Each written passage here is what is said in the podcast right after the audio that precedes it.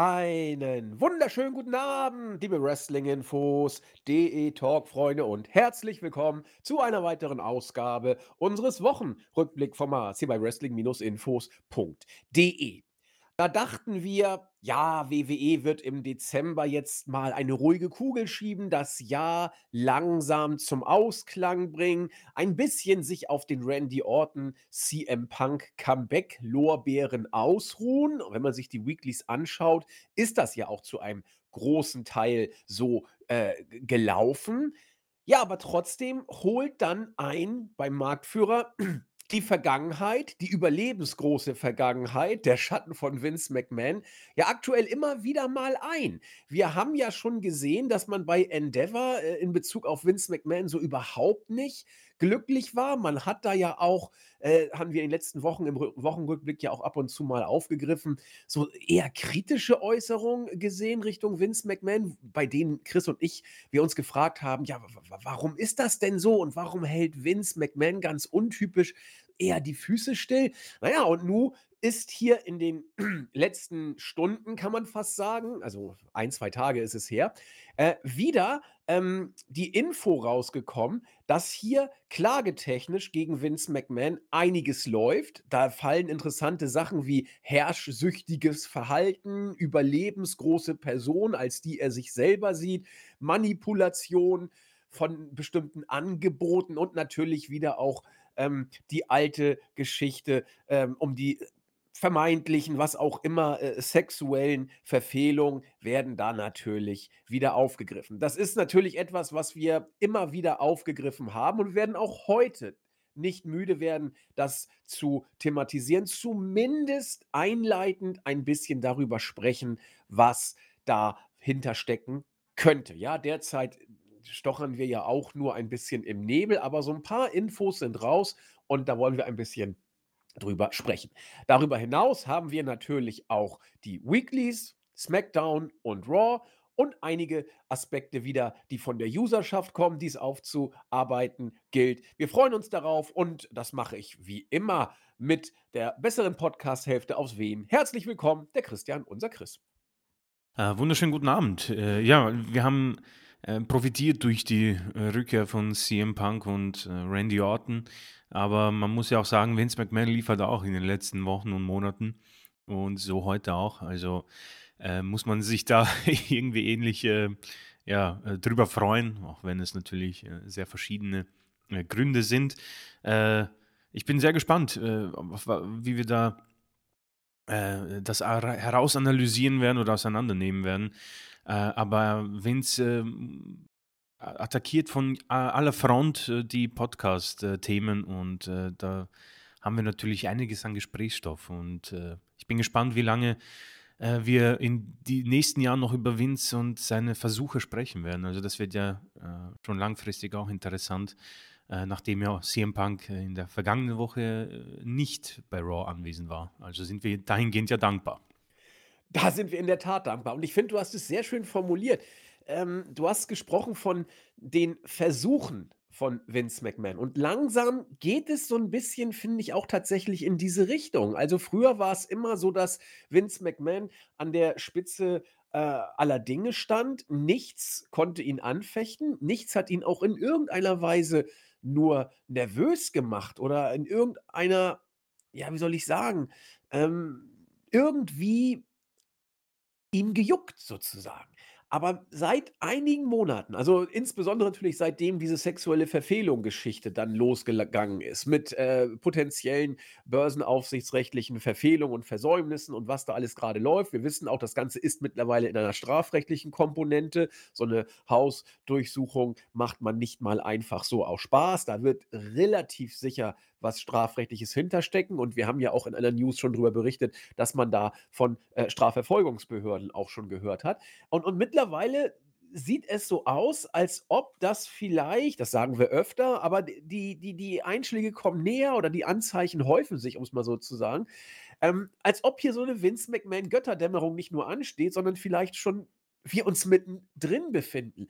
Ich versuche das mal wirklich absolut auf die Basics reduziert runterzubrechen. Ich werde auch nicht die ganze Vorgeschichte jetzt noch mal, äh, runternölen in Bezug auf die, äh, potenziell sexuellen Verfehlungen und dass Vince McMahon das Geld, ähm, an die Damen äh, aus Firmenquellen angeblich abgezapft haben soll, wofür wohl sehr viel spricht. Das alles haben wir tausendmal besprochen, könnt ihr äh, nachlesen, nachhören, wenn ihr möchtet.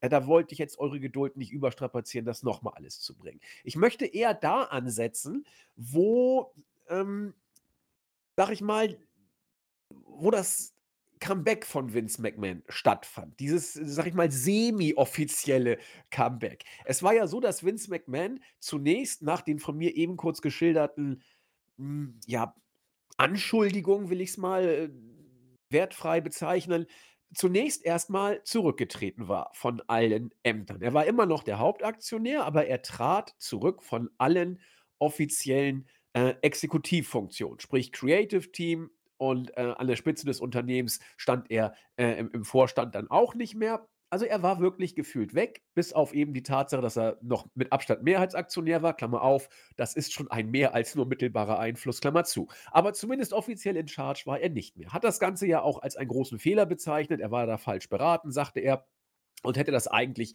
von sich aus sowieso nie gemacht. So, und irgendwann, nach einigen Monaten, hieß es, ja, er wird jetzt wieder doch etwas mehr Einfluss auf den kreativen Bereich nehmen. Er ist auch wieder jetzt im WWE-Hauptquartier, äh, ist dort an seinem Büro, äh, in seinem Büro mit äh, seinem berühmten Dinosaurier-Skelett. Das werde ich nie vergessen. Herrlich, dass er da sein Dinosaurier-Skelett hängen hat. Ja, also er war dann wieder da und äh, so, so nicht ganz offiziell, aber man hat es auch nicht dementiert. Und es hieß, auf die Frage, ja, was, was will er denn da? Ja, schwierige Zeiten gerade. Vince McMahon äh, muss jetzt wieder auf die Brücke, denn wir wissen nicht genau, wie es mit WWE weitergeht. Ja, neue TV-Deals werden ausgehandelt, vielleicht wird WWE auch verkauft, vielleicht fusioniert man, das weiß man alles nicht. Da, da muss Vince McMahon jetzt wieder auf die Brücke. So, da dachten wir, okay, schauen wir mal.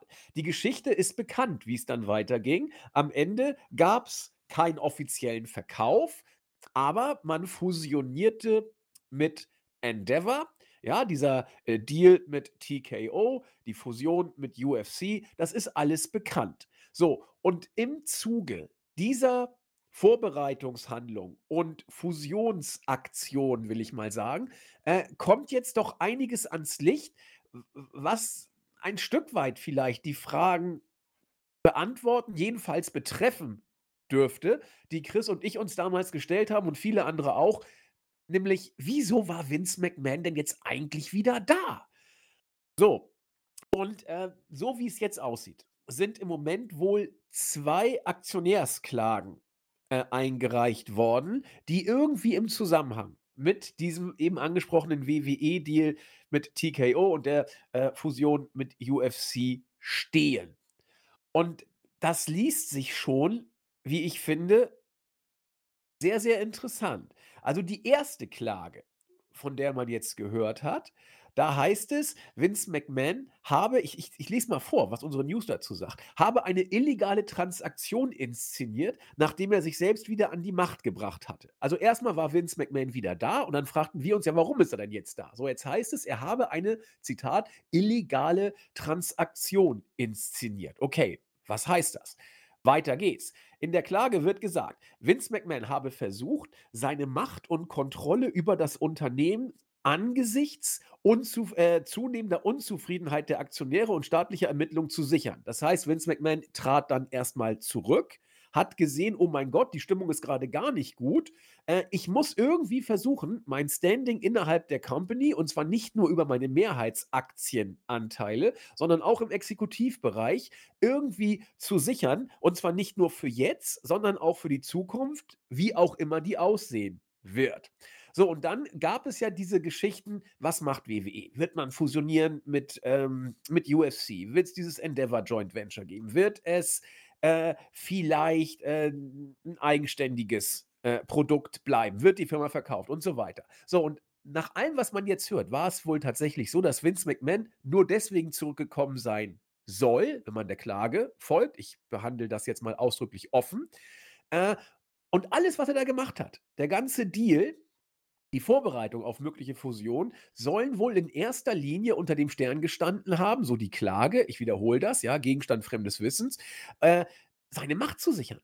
Ja, ich, ich lese weiter vor. So habe er im Rahmen dieser möglichen Fusions-, Verkaufs- und so weiter äh, Geschichten deutlich höhere Geldangebote abgelehnt, was äh, die Zukunft von WWE angeht, ähm, um mit seinem langjährigen Freund Ari Emanuel, wer immer das auch ist, einen Deal abzuschließen, der ihm die Führung des Unternehmens sichern würde.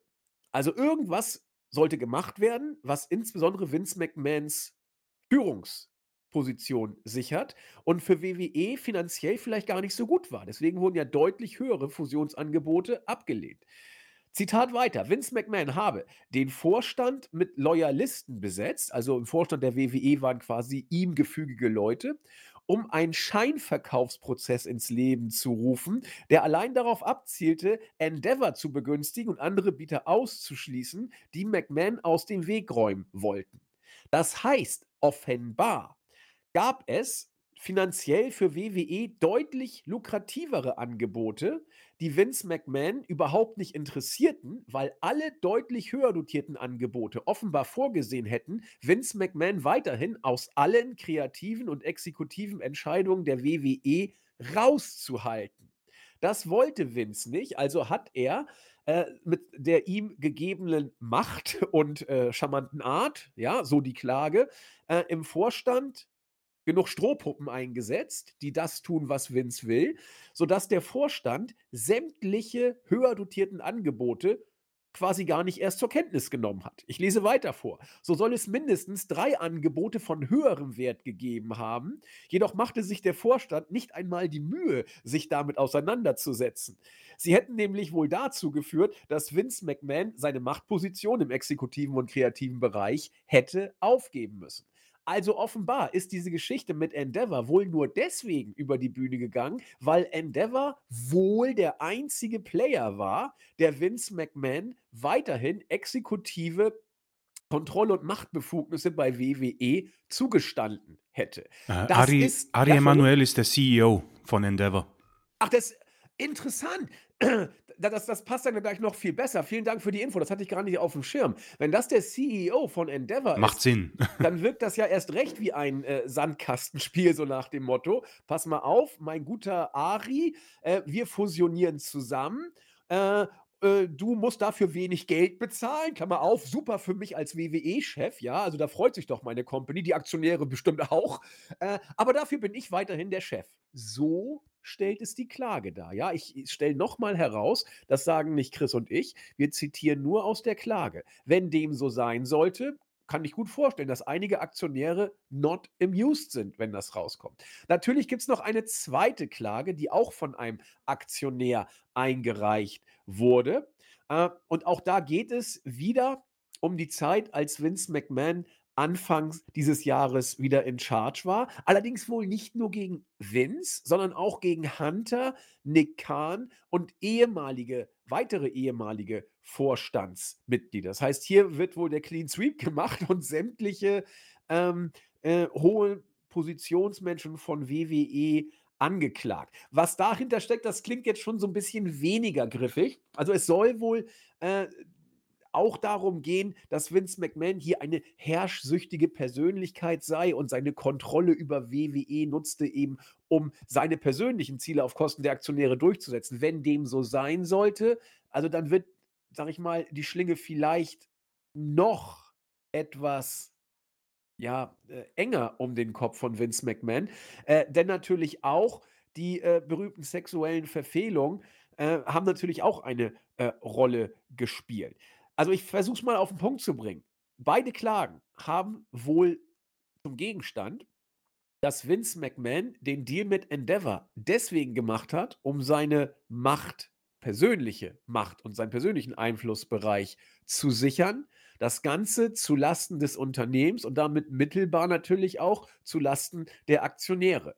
Das heißt, hier äh, hat jetzt Vince offenbar neben seiner äh, sexuelle Verfehlung und, äh, Unregelmäßigkeiten, was das finanzielle Entgelt der Damen angeht, jetzt noch 'ne 2. ähm, Front aufgemacht gekriegt, äh, wo er sich jetzt mit diesen, äh, Aktionärsgeschichten und persönliche Machtsicherung auseinanderzusetzen hat.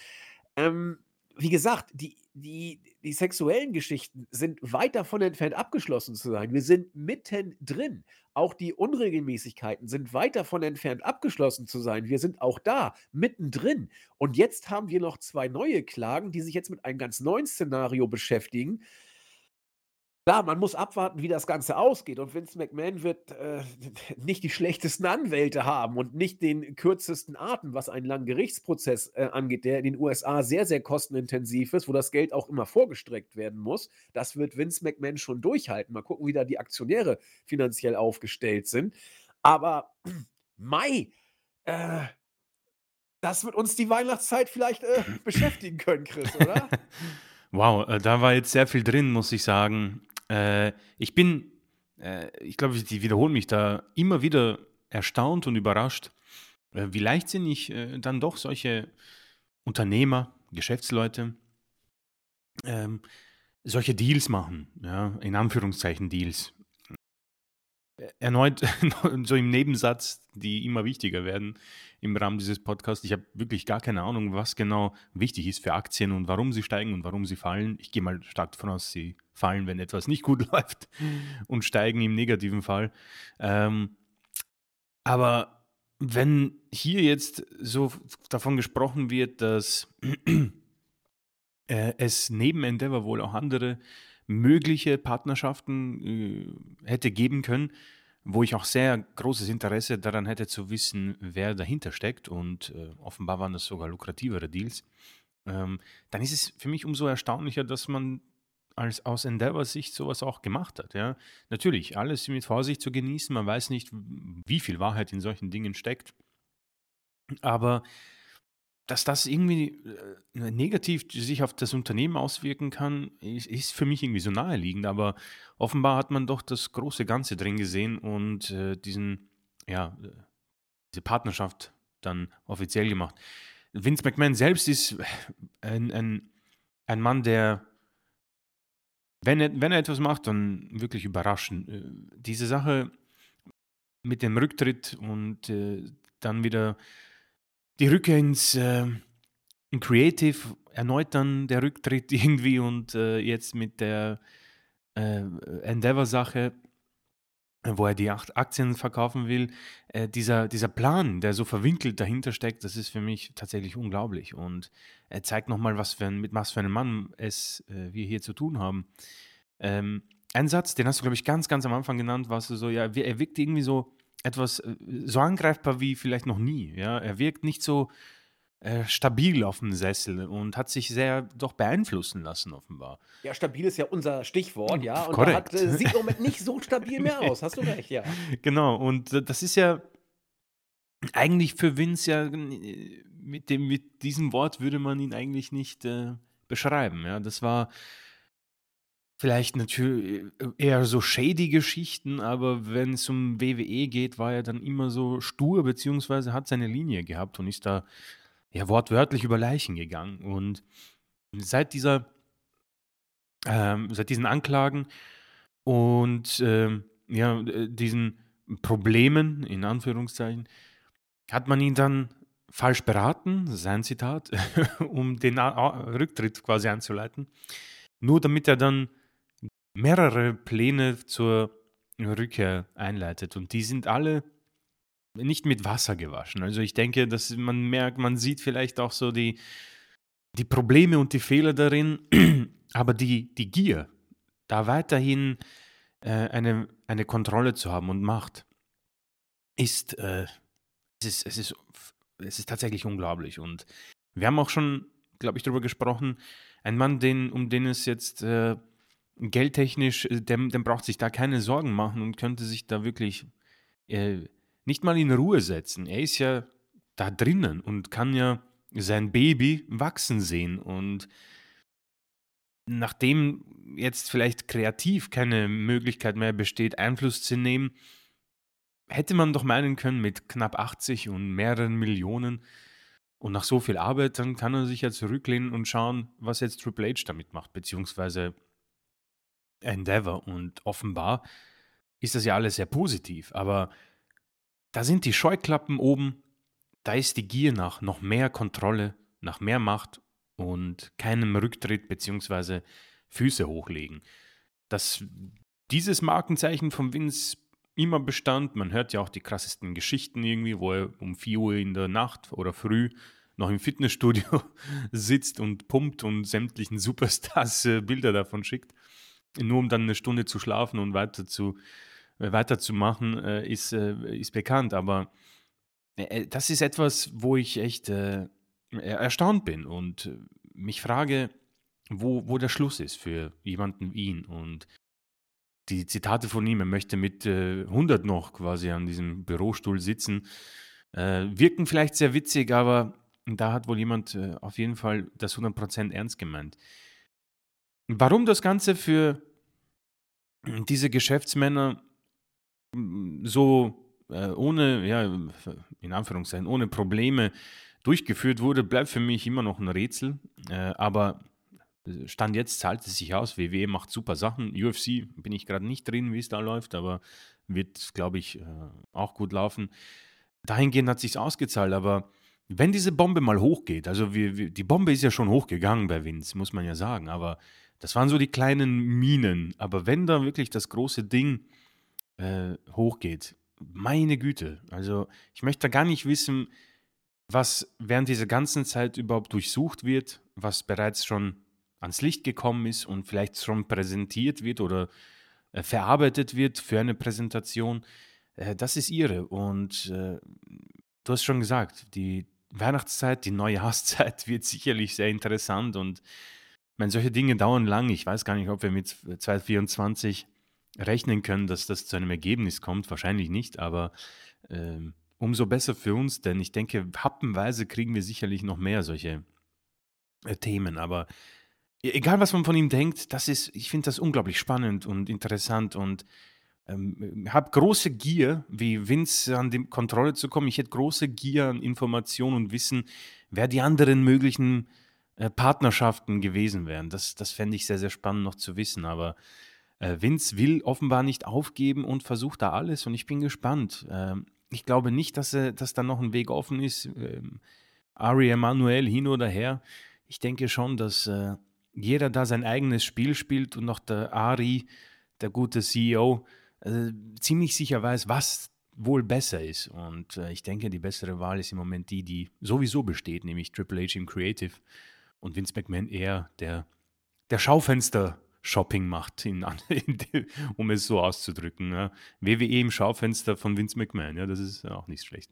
Ich bin sehr gespannt äh, und äh, blicke interessiert in die nächsten Breaking News von Vince.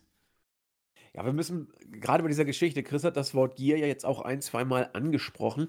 Äh, da muss man natürlich jetzt auch aufpassen, ähm, wo da jetzt die Grenze ist. Ja, ähm, ist natürlich klar, dass jetzt die, die, die Klage äh, entsprechend so auffahren muss, wie sie es tut. Und es wird auch ein gewisser Anknüpfungspunkt natürlich dahinter stecken, denn eine äh, kostenaufwendige Klage, die reicht man nicht einfach so mal bei Gericht ein. Also da, da wird schon irgendwas hinterstecken, wovon sich die klagenden Parteien gewissen Erfolg versprechen. Allerdings muss man ja auch sagen, äh, allein die Tatsache, dass da jetzt drei möglicherweise höher dotierte Angebote vorgelegen haben mögen, das muss ja noch gar nichts bedeuten. Ja, also Vince McMahon wird sich ja immer hinstellen können und er wird auch immer Leute finden, die ihm das äh, abnehmen. Und es ist ja auch nicht völlig abwegig, muss man sagen. Vince McMahon kann sich immer hinstellen und sagen, so, äh, ich bin hier der mächtigste Mann von WWE. Ich bin der, der den Laden zu dem gemacht hat, was der Laden heute ist.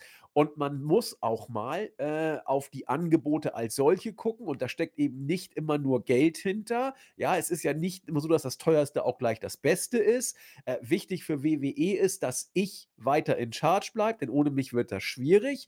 Und nur weil jetzt gegen mich äh, ein, zwei äh, negative äh, Klagegeschichten laufen, äh, muss ich doch jetzt hier nicht die Brücke räumen. Ich weiß, was in schlimmer See für den Laden gut ist. Ich habe auch in den Mitte der 90er Jahren den Laden wieder flott gemacht. Und deswegen, äh, muss ich jetzt auch nicht bei einer Fusion, äh, immer das teuerste Angebot nehmen. Es muss ja nicht das beste Angebot sein. Und deswegen habe ich jetzt mit Ari, äh, auch besprochen, dass er zu denen gehört, die mich weiter in Charge lassen würden. Das ist für WWE das Beste. Das ist offensichtlich für Endeavor auch das Beste, sonst würden sie es ja so nicht machen. Und deswegen weist mir mal nach, dass, äh, durch einen anderen Deal überhaupt irgendwelche finanziellen Schäden für die Aktionäre rausgekommen rausgekommen wären. Das will ich doch mal sehen. So, und dann muss man eben gucken, äh, inwiefern die Tatsache, dass gegen Vince solche Klagen jetzt laufen, äh, irgendein aktionärschädigendes Verhalten rauszukonstruieren ist oder nicht. Ja, und äh, da da, da, da kommt es auf das Gelaber der Anwälte an. Und Vince hat nicht die schlechtesten. Und dann geht es darum, ein interessantes Bild zu malen. Und dann wird der Richter sagen: Ja, Mai, eigentlich finde ich den Businessplan von Vince und Ari gar nicht so schlecht. Deswegen äh, sehe ich jetzt nicht, wo das aktionärschädigende Verhalten ist. Natürlich gibt es Anknüpfungspunkte. Es ist nie eine gute Publicity, wenn gegen den CEO eines Unternehmens äh, sexuelle Belästigungsklagen laufen oder irgendwie Veruntreuung von, von potenziellen Firmengeldern. Das ist alles nicht witzig. So, aber äh, es gibt auch unberechtigte Klagen und deswegen ist hier das letzte Wort in keiner Weise gesprochen. Und nur weil eine Klage eingereicht ist, darf man noch nicht von einer Vorverurteilung ausgehen. Ja, das ist ja nur, das weiß ja nur jedes kleine Kind, dass eine Klage noch keine Vorverurteilung nach sich zieht. Allerdings, und das haben Chris und ich ja auch mehrfach gesagt, sind die in den Klagen geltend gemachten Punkten, Punkte jetzt ja nur auch nichts, was irgendwie an den Haaren herbeigezogen ist. Und deswegen, äh, ja, die Einschläge kommen näher. Äh, dieses Verfahren wird auf jeden Fall Geld kosten. Ob es am Ende äh, an Vinces wie soll ich sagen, Personality irgendwie kratzt.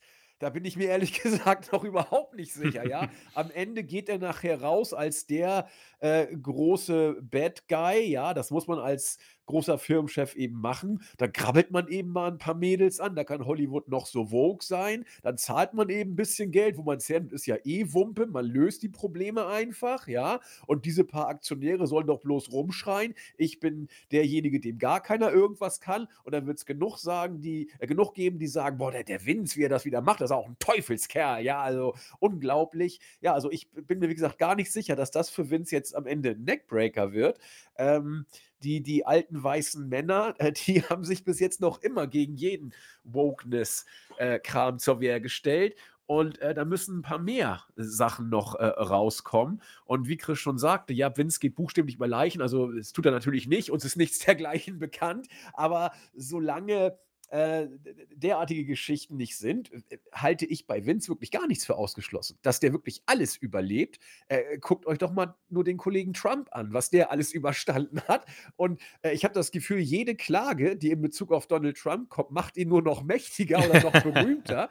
genau wie in Deutschland die AfD äh, jeder äh, potenzielle Rechtsradikalvorwurf irgendwie wieder ein paar Pünktchen vielleicht mehr Zustimmung gibt. Also es ist faszinierend. Manchmal nimmt nimmt sowas eine Eigendynamik an, die man kaum äh, noch äh, gebremst kriegt. Aber äh, Chris, ich glaube, ich komme vom Hundertstel ins Tausendstel, da will ich gar nicht mehr hingehen. Ähm, würde am liebsten gleich die Weeklies angreifen, aber dir natürlich noch das Schlusswort äh, zu dieser spannenden Thematik natürlich geben wollen. Ah, ja, tatsächlich gibt es da nicht viel mehr zu, zu, sagen. Ich denke, wir werden uns ziemlich sicher in Zukunft nochmal damit beschäftigen.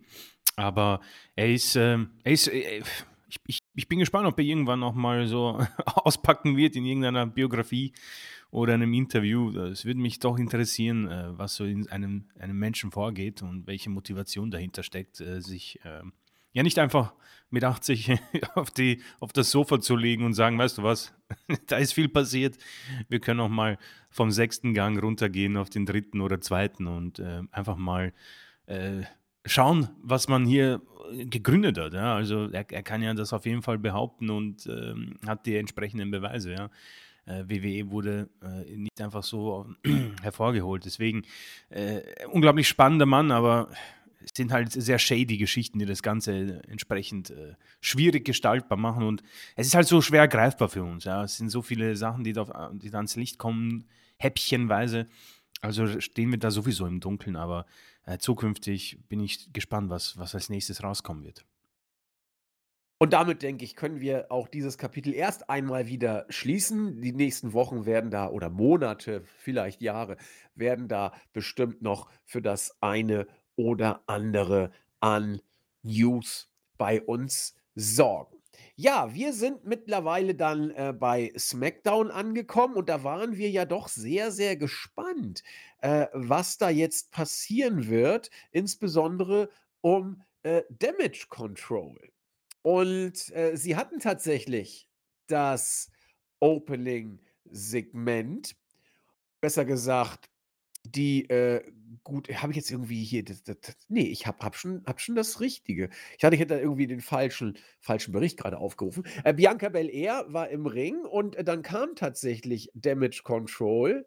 Leider, leider ohne Bayley, ja? Also, äh, Asuka kam raus, Dakota Kai als Wortführerin, was ich sehr, sehr schön fande, äh, Io Sky und Kairi Sane. Was ich interessant fand, Asuka hat man so 'n bisschen so 'n so 'n, äh, ja, Generalüberholungs äh, wohl zukommen lassen. Sie sah deutlich mehr Damage Control mäßig, äh, aufgepimpt aus, was ich auch was ihr auch cool stand, fand ich. Äh, über Io Sky und Kairi Sane und Dakota Kai müssen wir überhaupt nicht mehr Worte verlieren. Äh, ich fand haltet euch fest, ihr werdet's nicht glauben, ich fand alles an an Damage Controls Entrance wieder wieder absolut großartig. Ähm, ja, man ist wohl noch nicht so ganz durch damit, denn, äh, Lotte kam auch dazu mit der guten Shotzi und, äh, die 3 Faces haben ein Brawl gegen die Heels tatsächlich auch erfolgreich, äh, bestreiten können. Bayley hat dann, äh, im Backstage-Bereich Damage Control gesehen und gesagt: „Hier, ich wusste gar nicht, dass wir überhaupt da jetzt, äh, in in in den Ring sind und, äh, wenn ich dabei gewesen wäre, hätte ich vielleicht ja auch was, äh, noch, äh, retten können und die Eskalation verhindern können.“ Also, alles 'n bisschen sehr merkwürdig. Auf jeden Fall, ähm, bevor es da zu irgendwie ein Wortwechsel kam, hat dann Dakota Kai, die immer mehr, wie gesagt, zur Wortführerin wird, gesagt: „Pass mal auf, Bayley, alles gut. Äh, du kannst nachher in der Ringecke stehen in ihrem Match gegen Bianca Belair.“ Ich springe gleich mal dahin, weil dann haben wir quasi den Damage Control Part auch, ähm, abgeschlossen. Denn muss man ganz deutlich sagen, hier geht wirklich alles alles um Damage Control. Es ist fast schon erschütternd, wie Bianca Belair, Lotte und Shotzi hier wie Statisten wirken. Das das das tut fast schon weh, muss ich sagen. Ja, auf jeden Fall hat Bianca Belair dann das Match gegen, äh, Kairi Sane gehabt. Das Ganze ging gute 10 Minuten. Ähm, natürlich gab's wieder extrem viel Unruhe. Bayley war nicht zu Anfang dabei. Und weil's Unruhe gab, wurden erst mal alle, äh, 7 dann nachher Backstage Control Mädels und, äh, Lotte und Shotzi. Dann waren nur noch da Bianca und Kairi Sane im Ring. Ich überlege grad, wie komme ich denn auf 7? Kann ja gar nicht sein, die Backstage geschickt wurden. Dakota Kai, Io Sky und Asuka. So, und, äh, Shotzi und Lotte, komme ich auf 5. Na gut, whatever. Ähm irgendwann kam dann Bayley und sie griff ein zugunsten von Kairi Sane und da dachte die gute Kairi zuerst: „Hm, ich weiß nicht“, hat aber relativ schnell positiv reagiert und Bayley ein High Five gegeben. Das war jetzt keine, sage ich mal äh, keine wirkliche Sache, die zur Ablenkung geführt hat. 'N paar Sekunden hat das gekostet. Kairi Sane ist dann auf das oberste Seil und wollte ihren Elbow bringen. Allerdings, und so kann man's dann erzählen, wenn man will, war in dieser längeren Pause die gute Bianca wieder erfrischt, konnte den Move sozusagen, bevor er zur Ausführung gebracht wurde, schon, äh, äh, ja, verhindern, sie zu ihrem Finisher, äh, äh, schultern und den KOD ins Ziel bringen. Das heißt, Bianca Belair gewinnt. Zuschauerreaktion sehr verhalten, um's mal so zu sagen. Das war echt ich habe nur drauf geachtet, weil Chris das sagte. Also, das ist schwierig mit, äh, Bianca Belair in der Tat, was die Fanreaktion angeht. Ja, und Bayley guckte so ein bisschen bedröppelt, wusste nicht so richtig, was sie machen sollte. Kairi Sane hat sich gleich gar nicht bewegt, hat nur alle Viere von sich gestreckt, die war erledigt. Also, die Story ist wohl tatsächlich, wie geht's mit Damage Control weiter? Ähm, ich finde, man erzählt's eigentlich nicht schlecht, muss ich sagen. Man hat hier nicht, ähm, schon so eine Auflösung gebracht, dass Bailey rausgeschmissen wurde, auch keine Ver Versöhnung, dass Bailey jetzt drin ist. Man erzählt es ein bisschen und, äh, ich bin gespannt, wo es hingeht. Ich habe überhaupt keine Ahnung, muss ich sagen. Ich habe überhaupt keine Ahnung, wo es hingeht. Äh, ich hoffe ich hoffe so sehr nicht, dass es beim Face-Turn für Bailey nachher rausgeht, denn sie wird absolut face-mäßig gebuckt gerade. Da wird mir richtig schlecht. Ähm, aber die Story finde ich gut. Damage Control liebe ich nach wie vor über alles. Und ja, es ist für mich der Hauptgrund, SmackDown zu gucken, selbstverständlich. Äh, ja, Chris, das waren unsere äh, ja, fünf von der Zankstelle sozusagen. ähm, ich finde die Sache, die etwas blöd ist, ähm, geht Richtung den Faces, die bei, bei der Survivor Series das Wargames-Match gewonnen haben, für sich entschieden haben. Und trotzdem haben wir diese Fehde jetzt weiterhin äh, bei SmackDown laufen. Ähm, das, das ist irgendwie, finde ich irgendwie blöd, weil man hat äh, dieses Abschlussmatch, es ist ein großes Match, es, es ist auch ein Match, das für einen Fädenabschluss ja auch gemacht wurde. Aber irgendwie ist es wieder in Ver Vergessenheit geraten, ja, weil die, die Heels haben verloren und die Faces äh, gewonnen und die Faces sind die, die wieder die Heels attackieren. Also irgendwie sind da, ist da eine verkehrte Welt. Und andersherum hätte es für mich mehr Sinn gemacht. Aber ähm, von dir auch richtig erwähnt schon, Damage Control, die Story, die sie untereinander haben, die finde ich gut. Ja? Die Protagonistinnen, gegen die sie jetzt im Moment antreten, das ist, das ist schlecht gemacht, muss ich sagen. Weil ähm, richtigerweise, äh, auch von dir entdeckt, Charlotte, Jotzi und Bianca wirken irgendwie als Fremdkörper, weil niemand wirklich weiß, was, auf was hin hier noch diese Fehde stattfinden muss. Ja? Alle sind, also viele sind interessiert, wie es mit Damage Control weitergeht. Das macht man auch sehr, sehr gut, weil man nur schwer erahnen kann, was passiert. Weil natürlich sieht es alles auf einen Faceturn von Bailey und äh, ja, ihrem Rausschmiss oder Rauswurf aus der Gruppe aus, aber dafür ist es ja auch sehr evident gebuckt. Also das, das, da frage ich mich dann wieder, das, das bucken sie ja viel zu deutlich, ja, dass sie da nie weiß, was genau der Plan ist dass sie rausgehalten wird, dass sie auch nicht mehr als Leaderin irgendwie die Promos hält, sondern äh, der Kota Kai, was ich sehr, sehr gut finde, äh, diese Promos übernimmt, ja. Also dahingehend ist das gut, nur äh, ganz ehrlich, Charlotte, Charlotte ist hier so fehlplatziert, sie ist, sie ist auf keinen Fall ein Face äh, dafür, äh, nee, also die muss auch da jetzt rausgehalten werden. Charlotte ist für mich wirklich eine, die packt sie aus für Rumble, Series, Mania und äh, ein Viertag ist mir entgangen, habe ich vergessen jetzt. Ähm, sie will auch nicht da sein. Ich denke man auch. alle Nase lang. ich denke auch, das ist, ich denke mal, das ist so, so unnötig. Äh, aber ja, wir haben das und das, was mich am meisten nervt, ist die Tatsache, dass man Kairi Sane hier verlieren lässt. Ja, das ist so unnötig. Ja.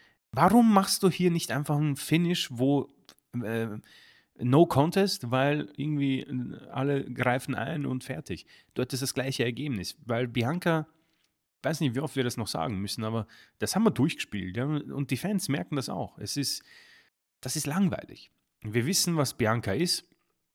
Allerdings bringt ihr dieser Sieg jetzt gegen Kyrie absolut nichts. Aber es verdirbt Kyrie Zane, finde ich. Denn bis dahin war das eine super, super Sache. Aber sie muss Matches gewinnen, weil sonst zieht das auch das Stable herunter. Für mich erneut, das Potenzial dieses Stables für WWE und Triple H ist enorm. Nur musst du sie alle ein bisschen stärker bucken, ja. Ich verlange hier keine Bloodline-Story, ja. Da, das, das, das werden sie auch nicht äh, wieder replizieren können. Gibt es das Wort? Replizieren? Sie können es nicht wiederholen. So. Ich glaube, das äh, kann, man, kann man mal bringen. Okay, ich werde ein Patent anlegen. Auf jeden Fall, äh, das verlange ich nicht. Nur ich denke, man hat hier etwas äh, sehr Interessantes zusammengebracht. Ja? Und ich glaube, man kann es wunderbar bis WrestleMania strecken. Eigentlich auch weiter. Ich wäre auch für mehr. Aber mein Gefühl sagt mir, Bailey wird den Faceturn machen und bei Mania vielleicht auf Io Sky treffen um den Titel. Ähm, ein Boah, Szenario. Ich keine Lust darauf. Ja, ein Szenario, das mir auch nicht gefällt. Denn du hast vollkommen richtig auch gesagt. Ähm, ich denke nicht, dass Bailey als Face in dieser Zeit jetzt noch funktioniert. Ich weiß nicht, ob es in Zukunft funktionieren kann. Es gibt den Moment für jeden Superstar um zu turnen, klar. Außer für John Cena vielleicht.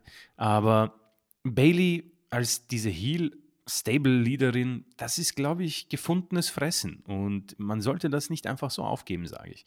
Also, Positives ist zu finden, aber die Niederlage von Carey nicht mein Fall und die Protagonistinnen gegen, sie, gegen diese Fäden sind für mich zu blass. Eine, die hat gar keinen Bock, Shotzi. Ich, ich, ich, ich weiß nicht, ich finde, sie ist kein zu groß, sie ist nicht groß genug äh, als Star, um hier mitzumachen. Und Bianca, ja. Bianca ist für mich langweilig. Also die könnten Heel-Turn aber sowas von vertragen. Allerdings wird das WWE nicht machen und ich habe so das auch Gefühl, Bianca stolziert Richtung nächsten Titel, ähm, was auch erneut nicht der beste Ausgang wäre. Also die besten Ausgänge für mich hier sind leider sehr unwahrscheinlich und das macht mich wiederum traurig. Ja, ich habe überlegt, äh, äh, man könnte auch repetieren sagen. Also müsste man noch mal überlegen. ja. Ja, also was da so das, das richtige Wort ist.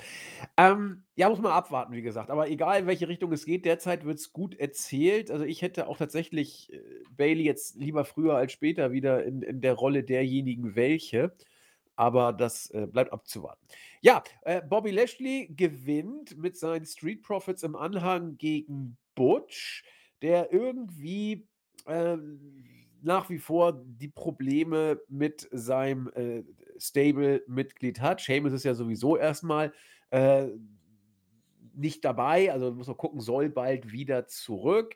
Aber ähm, im Moment weiß man auch nicht, in welche Richtung das geht. Bobby Lashley äh, und die Street Profits wissen es irgendwie auch nicht so richtig. Ja? Also Bobby Lashley er hat ja hier ein Heel-Stable, bejubeln lässt er sich aber trotzdem, er freut sich. Ja, also die Fans äh, wissen es auch nicht so richtig, sondern jubeln auch ab und zu mal. Ich finde es immer faszinierend, wenn Bobby Lashley Face sein soll, dann sind die Reaktionen verhalten. Wenn er Heel ist, kriegt er Pops. Also schwierig, schwierig. WWE weiß auch nicht so richtig weiter, hat Lashley hier erstmal gewinnen lassen, ist im Zweifel immer gut. Ähm, bei Butch muss man ja eh, wie gesagt, sehen, wie es da mit Rich Holland und so weiter geht. War ja in der Vorwoche äh, ja auch stehen äh, gelassen von äh, dem äh, guten Rich Holland. Und äh, ja, mal sehen. Also da, da erzählt man im Midcard-Bereich ein bisschen was. Ich glaube, für beide weiß man nicht so genau, wo es hingeht. Aber vielleicht hat man ja auch da einen Plan. Wird man mal abwarten. Einen Plan hat man auch äh, um Santos Escobar, der äh, sein Match tatsächlich gegen seinen ehemaligen Tag-Team-Partner dann auch gewonnen hat. Man äh, hat dann Dragon Lee dazukommen lassen, die äh, Santos Escobar letzten Endes vertrieben haben. Also auch da äh, geht es, wie gesagt, weiter äh, im Midcard-Bereich, was ich, wie gesagt, gut finde, wenn man auch in dem Bereich ein paar Geschichten erzählt. Auch hier wieder Hunter. Äh, da waren keine Füller-Matches. Ja, das waren alles äh, Matches, die eine Geschichte weiter erzählt haben. Und, äh, allein deswegen, äh, kann ich da jetzt gar nicht schimpfen. Ich bin immer sehr dafür, im Midcard-Bereich, äh, Storys zu erzählen und das macht man. Äh, die Story, die hier im Main-Bereich war, äh, ist die um das Geprügel um Randy Orton. Für welchen Brand wird er sich wohl entscheiden? Für die rote Gefahr oder für das blaue Wunder? Da wurde es dann nachher im Endsegment interessant. Vorher gab es allerdings äh, das große Comeback von Logan Paul, der deutlich gesagt hat: Pass mal auf hier, alle die Hater, die dachten, ich schaff's nicht, wo seid ihr denn jetzt? Ja, schreit er ins Mikro und hält die US Championship in die Höhe. Und äh, wo wir gerade dabei sind, machen wir doch mal ein Turnier, ja. Also ich brauche mal ein Herausforderungsturnier. Das hat er mit Nick Aldis abgesprochen. Und in diesem Turnier, äh, sag ich mal, man kann sagen, kunterbunt gemischt, will ich mal das Teilnehmerfeld beschreiben. Santos Escobar, Dragon Lee, Karrion Cross, ja, der ist immer noch unter What? Austin Theory, Bobby Lashley, Grayson Waller, Kevin Owens und ein noch nicht äh, benannter Teilnehmer von NXT werden in diesem Turnier stehen. Ja, und dann wusste ich nicht so genau, was ich davon halten sollte. Es gab dann ein äh, Rededuell zwischen Kevin Owens und Logan Paul.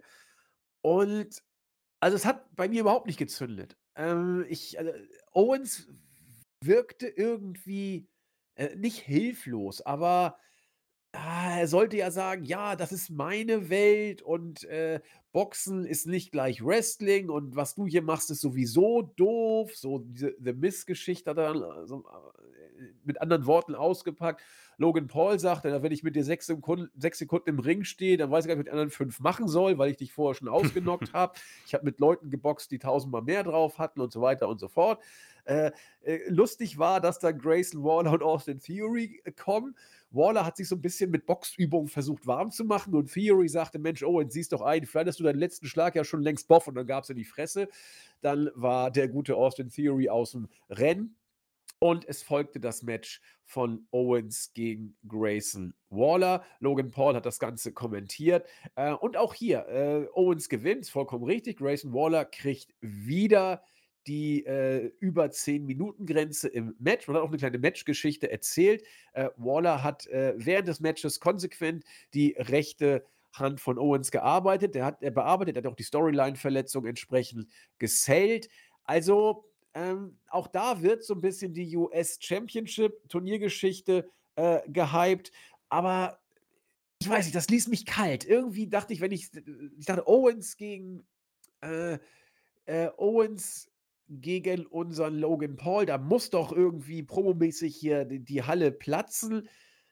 Also, ich weiß nicht, bei mir hat es nicht so richtig geklickt. Ich weiß nicht, ob bei Chris mehr geklickt hat. Ähm, äh, also ich würde mich eher äh, irgendwie in einem äh, Zwischenbereich aufhalten. Es ist etwas, wo ich äh, nicht viel damit anfangen kann. Also das ist vielleicht auch ein bisschen so ein Problem mit äh, Teilzeitgeschichten, auch wenn ich sie nicht für sehr schlecht empfinde, weil äh, Roman Reigns davon ja eigentlich profitiert, ja. Ähm, aber für Kevin Owens, seitdem er irgendwie bei SmackDown ist, will es so gar nicht zünden. Also ich erinnere mich an seinen ersten Auftritt, das war so ein Interview mit Kathy Kelly und äh, das hat man irgendwie so gar nicht gefühlt. Er hat gesagt, ja, keine Ahnung, ich bin jetzt da und werde irgendwie Leuten in, in die Fresse hauen. Ist halt irgendwie, äh, wirkt schon äh, nach einem sehr faulen Skript und vielleicht hat das auch Kevin Owens ein bisschen mit hinuntergezogen, ja. Ähm, Ich verlange jetzt natürlich nicht seine Rückkehr zu Sami Zayn, der äh, selbiger auch irgendwie äh, rausgeschrieben wurde. Aber diese Fehde mit Waller und Fury, hm, irgendwie wirkt sie sehr, sehr äh, belanglos und auch etwas unnötig für alle drei Kontra äh, Kontrahenten, sage ich, alle drei Superstars, ja. Äh, Waller, um den mal herzunehmen, ist, das ist natürlich dieses Miss-Syndrom, ja. Du darfst da nicht so oft gewinnen, aber du hast deine Talkshow und bist gut am Mikrofon und äh, dann langt es vielleicht mal für vielleicht irgendeinen Titel.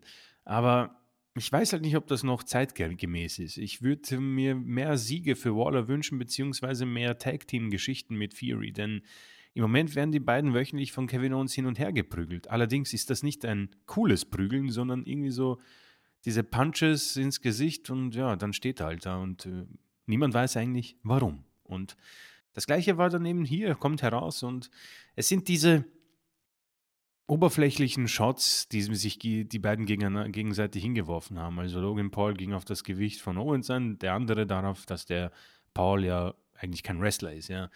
Sehen wir alle, muss man jetzt nicht unbedingt in eine äh, Promo hin, mit hineinnehmen. Vor allem nicht, wenn man zwei so gute Promo-Leute hat. Vor allem mit Kevin Owens. Also muss ich sagen, es ist eher so eine Geschichte, wo ich nicht wirklich weiß, was ich damit anfangen soll, denn Owens ist eigentlich in einer Fehde mit Waller und Fury. Zählt jetzt eine Verletzung? Hm. Und man hat jetzt ein Turnier um den Titel, aber man, dro man droht quasi Owens gegen Logan Paul an. Ich weiß nicht. Es ist ähm, etwas, wo ich mir vorstellen könnte, dass Triple H auch nicht äh, wirklich weiß, wie man das bucken soll, nachdem du einen Champion hast, den du richtigerweise schon zum Champion gemacht hast, der aber nächste Woche auch nicht da ist und die Woche drauf nicht da ist und die Woche drauf nicht da ist. Ist halt so eine Sache. Nicht jeder ist Roman Reigns und hat vielleicht andere Lakaien, die die Bloodline am Leben halten, ja. Da ist halt der Vorteil von Paul Heyman sehr, sehr groß. Deswegen lasse, es, lasse ich es auf mich zukommen. Ich finde das Teilnehmerfeld vom Turnier eigentlich nicht so schlecht gewählt, weil alle, bis auf Karrion Cross, äh, auch eine Daseinsberechtigung haben. Du hast Bobby Lashley angesprochen, gewinnt seine Matches. Äh, Grayson Waller ist Teil der Shows, Austin Fury ebenfalls, Kevin Owens, Santos Escobar und Dragon Lee haben eine Fehde.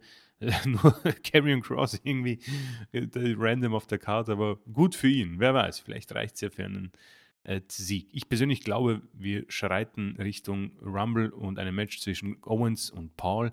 Das Match selbst, darauf kann man sich, glaube ich, freuen, aber das hier war jetzt kein, keine Zutat, die dieses Rezept wirklich besser gemacht hat.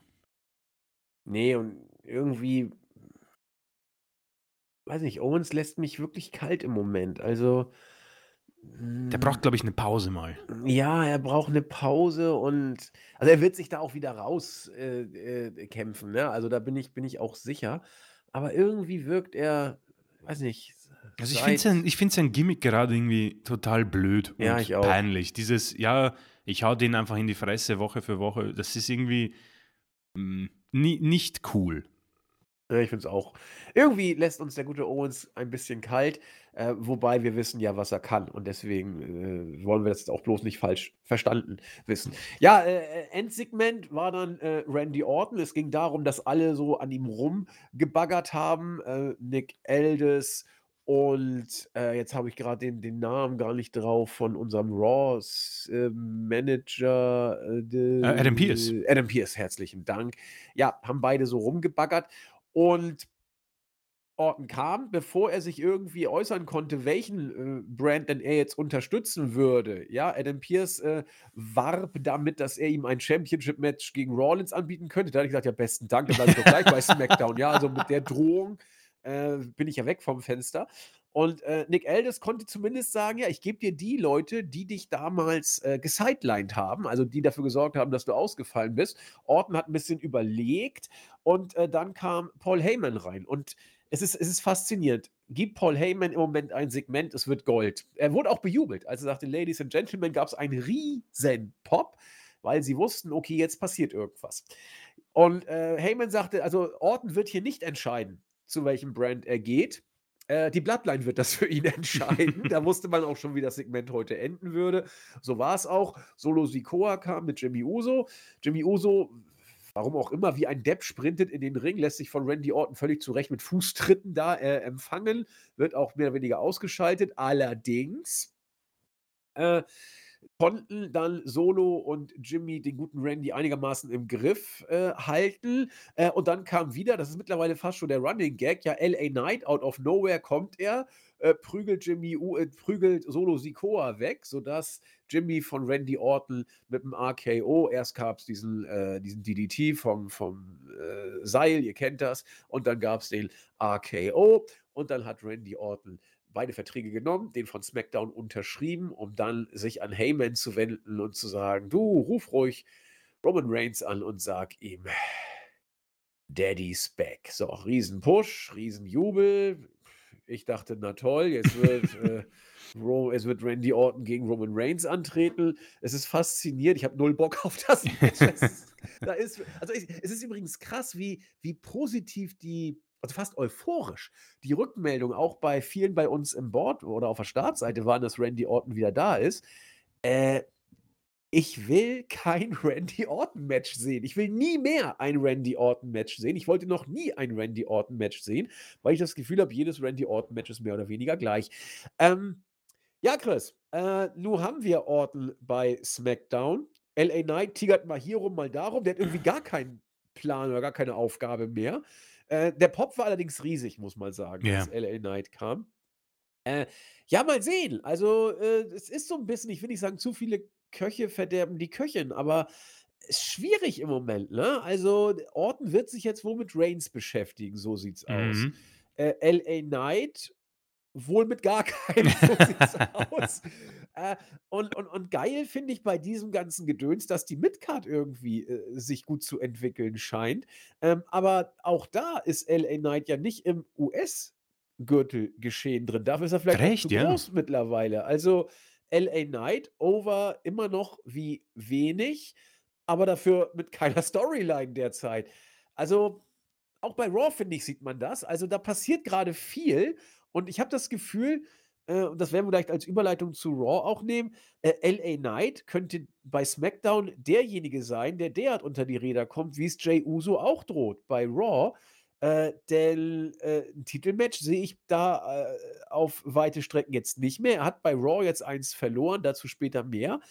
Also, es ist das sagt aber auch, wie gut die Situation bei WWE ist, dass man so viele Leute eigentlich jetzt im Köcher hat, äh, und gar nicht weiß, auf wen man die Pfeile zuerst richten soll, weil man zu viele gute Pfeile hat. Das hatten wir früher auch schon mal deutlich anders.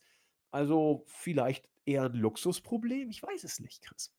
Äh, ja, ich denke schon, dass man, äh, in der Hinsicht ganz ordentliche Arbeit geleistet hat. Das haben wir, glaube ich, bei den Wargames-Matches auch feststellen können, dass wir mit, äh, dem, äh, Wargames-Match der Männer ja auch Superstars haben, die unabhängig von unseren, ähm, ja, äh, Top-Favoriten, äh, doch Leute sind, die sich im Main-Event aufgehalten haben in den letzten Monaten. Ähm, Rhodes, äh, Rollins, Zayn, äh, Judgment Day und wie sie alle heißen. Dann hast du halt eben noch mit Punk und Orton zwei absolute Main-Eventer, ähm, ja, zurückholen können.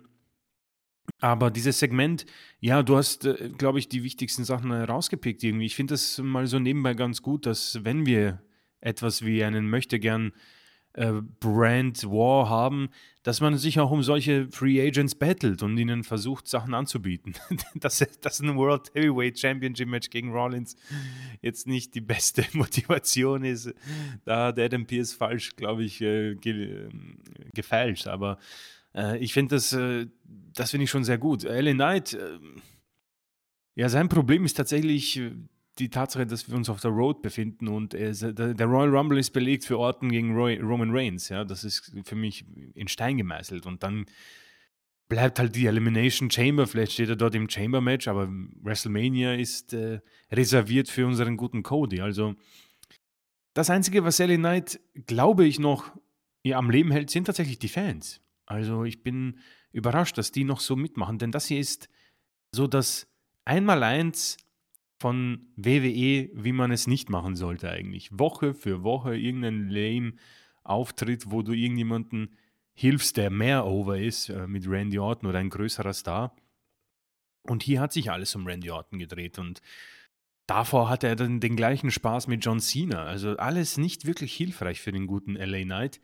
Äh, das Match gegen Roman, hm, ja, hat er verloren, aber man hat ihn da eigentlich ganz gut beschützen können. Also, solange die Fans dabei sind, wird er sich im Main Event so aufhalten, aber zu groß für die United States, zu klein für Universal Championship, ist natürlich ein bitterer Aufhalt. Also er befindet sich da in einer, wie bei der Matrix, so im Zwischenbereich, zwischen Real Life und der und dem System. Keine Ahnung, ob ich das richtig jetzt gemacht habe, aber so ungefähr würde ich das zusammenfassen. Man könnte auch sagen, wie bei äh, Inception, er ist im, im, im, im oh, Windows, ja. ja, also genau.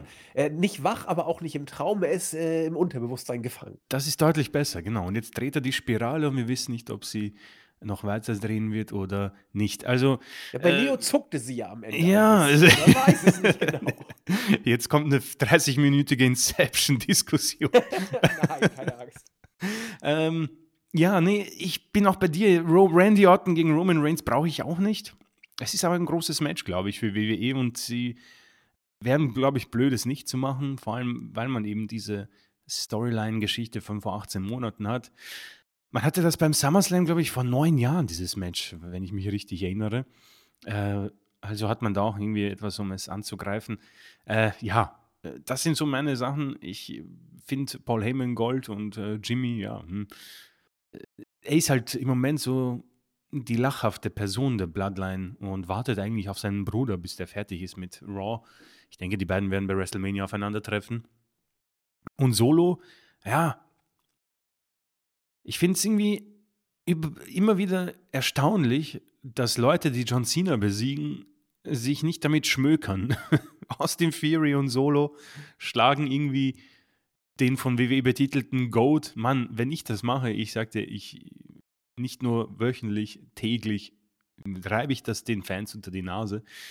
Aber gut, offenbar will man das nicht. Deswegen geht auch er ein bisschen unter. Es ist diese Wartezeit leider, die vielleicht dahingehend auch dem geschuldet ist, dass wir kein TLC-Pay-Per-View mehr haben, was eh gut ist. Aber der Rumble ist halt noch weit weg für diese Menschen. Und so muss man das eben mit solchen ja, Segmenten ein bisschen auffangen. Äh, Orton gegen Reigns, Match, es ist noch weit weg, aber ich weiß jetzt schon, was wir bei der Preview sagen werden. Das wird ein verflucht langes Match werden. Und wir wissen genau, wie es ausgehen wird mit einem Rev-Pump und Eingriffen der Bloodline. Aber gut, sei es drum. Orton ist ein großer Star. Man sieht es bei diesem Thumbnail, man sieht auch, wie WWE es vermarktet. Also die Aufmerksamkeit, die CM Punk generiert, hat man gemolken, aber mit Orton möchte man Ähnliches machen. Und ich kann, kann es nachvollziehen, aber es ist heftig, wie, wie auch die Fans auf ihn reagieren. Und ich, vielleicht ist er zu lang weg gewesen, aber ich bin schon überrascht, wie gut er von den Fans angenommen wird. Also, ja, ich äh, muss sagen, Midcard macht im Moment mehr Spaß, weil Damage Control irgendwie auch da drin verwickelt ist und sie sind der Grund für SmackDown, denn der Rest äh, wackelt ein bisschen. Ich weiß nicht, mir wirkt äh, so, als hätte Triple H diese Raw SmackDown-Ausgabe vielleicht sogar hergegeben, irgendeinem Producer und das ist das Ergebnis. Also eigentlich Triple H unüblich, aber so, so schlimm ist es nicht. Es ist irgendwie so eine Ausgabe, die kannst du auch auf die Seite legen und sagen, wir sprechen nicht mehr drüber. Aber äh, so kann ich auch irgendwie Raw betiteln. Also das ist, äh, wird bei Raw nicht anders sein, wenn ich gleich mal den äh, Weg zu Raw gehen darf, außer du hast noch irgendwas zum Sagen. Nee, kannst du nur eine Sache. Wir sind uns tatsächlich nicht, nicht ganz einig in diesem Fall. Ich fand die Smackdown-Ausgabe wirklich gut gebuckt, muss ich, muss ich sagen. Also ich fand sie, fand sie wirklich gut, mhm. äh, weil, weil eben kein Füllerkram drin war. Alles war in, in, die Storyline eingebaut. Man muss sie jetzt nicht gut finden oder, oder was auch immer. Aber die Storyline ist für LA Knight eben, es gibt gerade keine. Und äh, ich wüsste auch nicht, was man ihm geben sollte im Moment. Ähm, das, da kann man in der Tat anknüpfen, dass das ein Problem ist. Da bin ich bei dir. Aber ansonsten, wenn du LA Knight jetzt als das akzeptierst, was es ist, dass man für ihn jetzt gerade erstmal was sucht, ja, dann gibst du ihm Run-In, kriegt den Pop und kann wieder gehen. Aber alles andere fand ich eigentlich ganz gut gebucht, mhm. äh, gebuckt. Deswegen fand ich die schon ein bisschen besser als du. Ähm, aber bei Raw, mal gucken, was du da sagst. Aber ich glaube, da sind wir vielleicht uns ähnlich. Also Bitteschön. Alles klar. Ja, also die rote Gefahr begann mit äh, Drew McIntyre. Und er ist im Moment in einem Gimmick, welches ich ja als eigentlich sehr logisch und ordentlich betitelt habe. Er ist sehr frustriert darüber, äh, was da so abgeht. Äh, und er wurde ja betrogen um sein Titelmatch vor seiner Familie und irgendwie ist das, sind alles Heuchler, denn äh, die äh, er hat ein bisschen so geschossen gegen CM Punk, ja, man kann irgendwie sich alles erlauben, entlassen werden und nach Jahren zurückkommen und die Fans verzeihen einem. Ähnlich wie bei Sami Zayn, ja, er hat sich der Bloodline angeschlossen und möchte jetzt um Vergebung betteln, äh, aber Sammy hat das äh, nicht einfach so hingenommen, hat gesagt, du pass auf, ich habe natürlich Fehler gemacht, aber ich habe äh, mich wieder zurückgekämpft und mit Leidenschaft mir auch ein Titelmatch erarbeitet, welches ich natürlich leider verloren habe, aber trotzdem bin ich äh, stolz, dass das so gelaufen ist. Ja, findet McIntyre irgendwie nicht so gut. Ja, das gleiche ähm, äh, hat er auch über Jey Uso gesagt, dass der sich ja nicht irgendwie in Sicherheit wiegen soll, denn diese Clash at the Castle-Geschichte wird so schnell nicht in Vergessenheit geraten. Ähm, man hat sich dann gegenseitig gebasht, diesmal äh, dann hat natürlich die Familie äh, McIntyre getriggert, dass er die quasi enttäuscht hat, laut Zane, und dann hat er den Ringrichter gefordert und das Match der beiden, das letzte Woche angekündigt wurde, sollte starten. Nach 20 Minuten gewann McIntyre via äh, Claymore Kick. Ein ordentliches Match der beiden, inklusive Beatdown im Backstage-Bereich. Und ähm, wir haben auch über Kevin Owens vorhin gesprochen. Sami Zayn wurde hier, glaube ich, für eine längere Zeit äh, aus den Shows geschrieben. Ähm, könnte gut sein für ihn, obwohl ich tatsächlich sowas wie einen besseren Run in Sammy sehe, als den Owens gerade bei SmackDown hat. Also seitdem die beiden gesplittet sind, hatte Sammy eigentlich sehr ordentliche Aufgaben. Hat ein Titelmatch gehabt gegen Seth, ähm, hat sich bei Wargames da durchgesetzt, hat auch die Main-Event-Segmente bekommen. Auch hier ein tolles Match gegen McIntyre, muss ich sagen. Und wird jetzt rausgeschrieben, keine Ahnung wie lange und wofür und weswegen. Vielleicht macht er Urlaub oder bekommt ein bisschen Family Time. Aber da sieht man mal, wie unterschiedlich die, die, die Wege der beiden gegangen sind. Also für mich hier tatsächlich Tag und Nacht eigentlich. Und McIntyre bleibt so ein bisschen auf, einer, auf einem Pfad, den ich nicht so schlecht empfinde. Also er zeigt irgendwie jetzt wirklich eine Leidenschaft, die als Face für mich einfach gefehlt hat. Ähm, und er spricht eigentlich auch logische Dinge an, denn sind wir uns ehrlich, Zane hat äh, blöderweise äh, sich der Bloodline irgendwie angeschlossen, nur um dann irgendwie um Verzeihung zu bitten. Ja. Ähm, McIntyre ist da vielleicht sogar der realste von allen, noch wenn er sich dann dem Judgment Day angeschlossen hat und ähm, danach eben Zane jetzt äh, vermöbelt hat und ja, sein Rachepfad geht, war, schreitet voran äh, und im Main Event äh, hat er dann auch agiert, können wir dann später drüber sprechen, aber ich muss sagen, ein McIntyre, der irgendwie langsam so bei mir um die Ecke kommt. Äh, ich finde es deutlich interessanter als das, was Bianca Belair zum Beispiel macht. Und das zeigt mir, dass vielleicht ein Turn für sie eine super Idee wäre. Ähm, noch immer habe ich kein McIntyre-T-Shirt im Warenkorb, also versteht mich nicht falsch, aber wenn er den Vertrag unterschreibt bei WW und wir ihn noch fünf oder zehn Jahre äh, haben, dann lieber so. Also vielleicht bin ich auch zu optimistisch, aber das hier fand ich tatsächlich nicht so übel. Nee, äh, ich auch nicht. Vor allen Dingen, weil, wie du sagtest, er ja recht hatte in Bezug auf Sane. Ähm, ich finde es auch nicht gut, dass Sane jetzt dieser anbiedernde Face geworden ist. Also, Sane finde ich, das ist jetzt bisschen blöd vom Vergleich, aber vielleicht kann man verstehen, was ich meine. Ähm, Bailey macht ja jetzt ihr Ding und ist eigentlich immer Bailey sozusagen. Sami Zayn darf man habe ich tausendmal betont und ich wiederhole es nochmal. Sami Zayn, das darf man, finde ich, auch nicht vergessen, war ein Geek, der war nicht mal mehr Undercard. Ja, eigentlich unglaublich, ein, ja. ein verschwörungstheoretischer Depp, der da irgendwie mit so irgendwie äh, in den Mülltonnen rumgewühlt hat und irgendwelche Sachen da äh, erzählt hat und so weiter. Und weil er eben großartig ist, ist er damit overgekommen. So, er ist dann äh, auf die Bloodline zugegangen und als dieser arme Irre hat er dann versucht, in die Bloodline zu kommen und ist dann auch in die Bloodline reingekommen kommen. Man hat ihn dann reingelassen. Und er ist immer ein Stück weit auf diesem noch leicht irremäßigen Gimmick geblieben. Und das war auch gut. Als er dann gegen die Bloodline geturnt hat, hat man einen schlimmen Fehler gemacht. Das war aber so klar, man hat ihn komplett aus diesem Verschwörer-Gimmick komplett rausgenommen. Das, das hätte mhm. man nicht tun müssen. Bailey äh, sollte man auch nicht aus diesem bitchigen Gimmick rausnehmen, das sie jetzt seit Jahren hat und was sie groß ausfüllt. Und falls es, wenn es eine Art Face-Turn von Bailey geben sollte, dann möchte ich, dass sie genau so weitermacht eigentlich, was, was bitchiges Verhalten angeht und ein bisschen rumtüdelt. Äh, nur weil jemand jetzt äh, sich von seinem Stable emanzipiert, sich dagegen stellt oder was auch immer, muss man nicht einen kompletten Charakterverleugnungskurs fahren der das zerstört, was jemanden overgebracht hat. Bailey ist so overgekommen, weil sie diese Bitch war, die sie dann seit ihrem Comeback dann ja auch gewesen ist. Äh, und Sami Zayn ist overgekommen, weil er mit seinem Charisma uns diesen abgespaceden, kranken Verschwörungstheoretiker-Müllmann da äh, näher gebracht hat. Ähm, lass die Leute bei ihrem Gimmick versucht nicht, sie anzubiedern. Und ich bin zwar bei dir, dass äh, Sami Zayn deutlich besser funktioniert bei Raw als Owens bei SmackDown.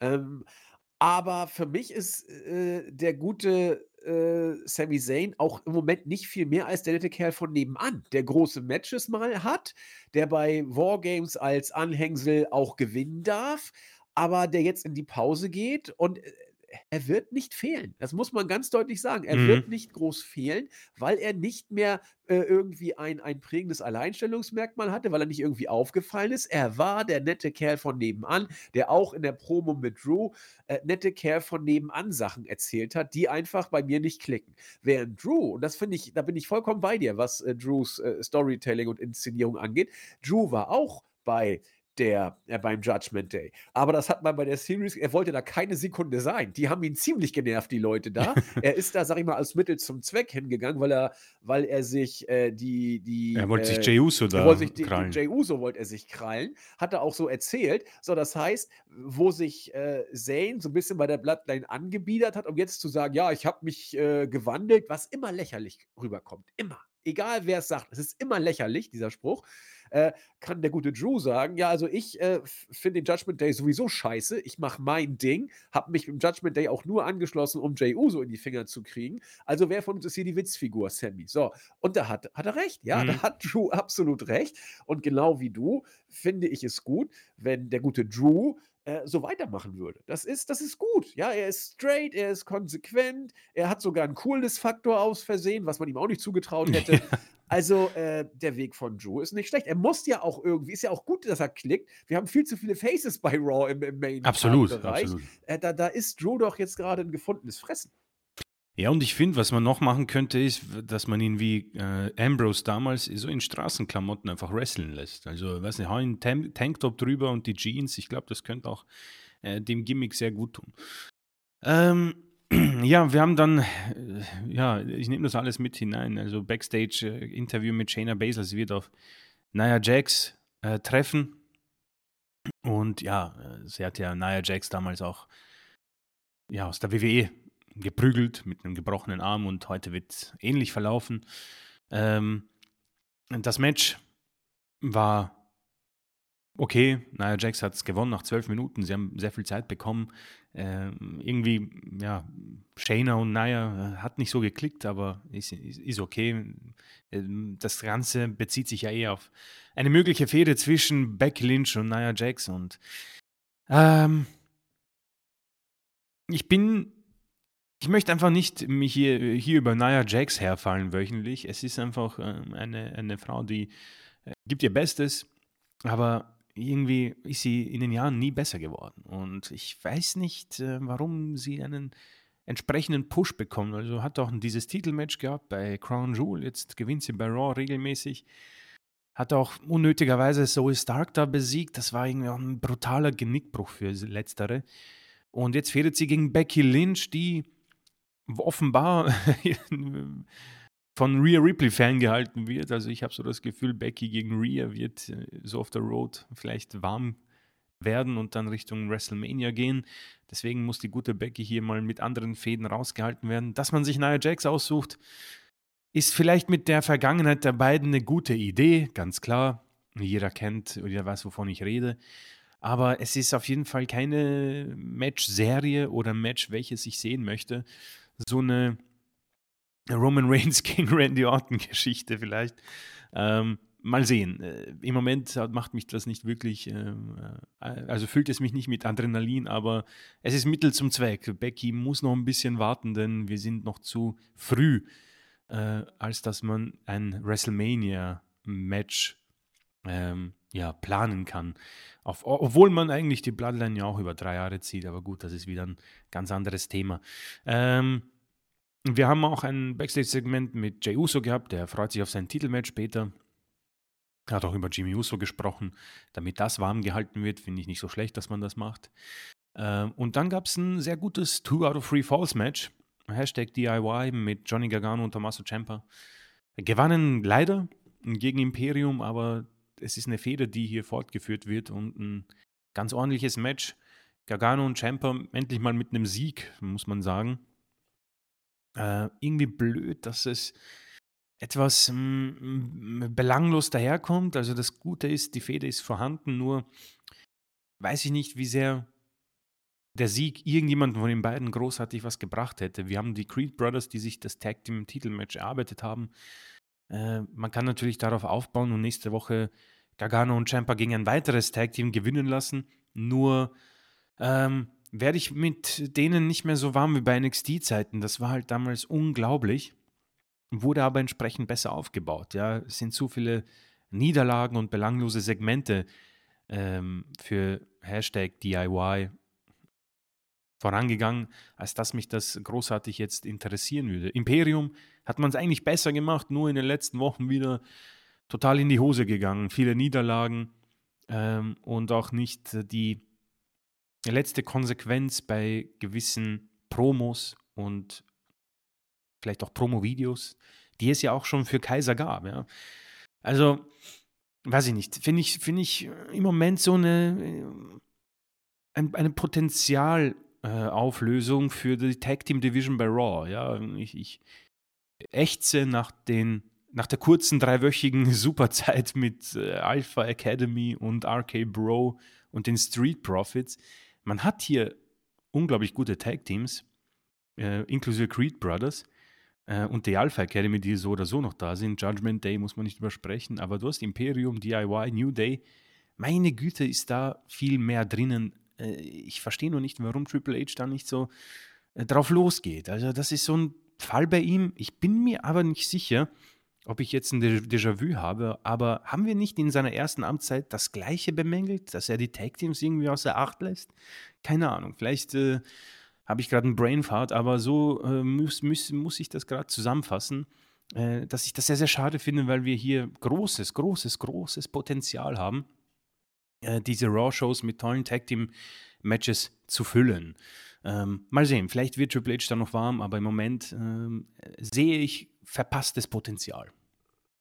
Ja, ich bin gespannt, was sich da tut, denn mein erster Gedanke und auch mein zweiter äh, ist tatsächlich der, den du auch äh, formuliert hast. Äh, ich habe kurzfristig auch erlebt äh, oder so mich bei dem Gedanken äh, ertappt, dass ich dachte ja, äh, 50-50 Booking in der Midcard gerade im Tech-Team-Bereich, weil DIY mal, meistens verlieren sie, jetzt haben sie gewonnen. Ähm, äh, Imperium gewinnen auch mal, meistens verlieren sie. Also da, da ist keine Stringenz drin. Und ich weiß nicht, woran es liegt. Also Hunter hat ja die Main Storylines eigentlich recht gut im Griff. Ja gut, Rawlins ist, mit dem gehst du und wenn du mit ihm gehst, dann musst du ihn Nee, du musst ihn auch so nicht bucken. Man kann auch Rollins deutlich besser bucken, muss man ganz mhm. deutlich sagen, ja. Aber äh, zumindest scheint er ja ein Stück weit over zu sein. LA Knight auch. So, bei den Mädels kriegt Hunter auch langsam die Substanz wieder rein. Das ist oh ja, ja. Oh ja. Äh, was, was Damage Control angeht, ja sehr, sehr gut und auch sonst äh, wird da ja ein bisschen was auf den Weg gebracht. Er versucht jetzt ein bisschen was mit Zoe Stark, hat jetzt nicht so richtig funktioniert, aber da muss man mal sehen. Und ich will da die Hoffnung auch noch nicht aufgeben, dass er im äh, Tech-Team-Bereich, ähm, sag ich mal, den roten Faden sehe ich noch nicht, aber dass er da äh, den Fokus auch noch drauf legen wird. Dass er jetzt vielleicht ein bisschen was ausprobiert, dass er mal schaut, was kann man machen, wie funktioniert dies, wie funktioniert das.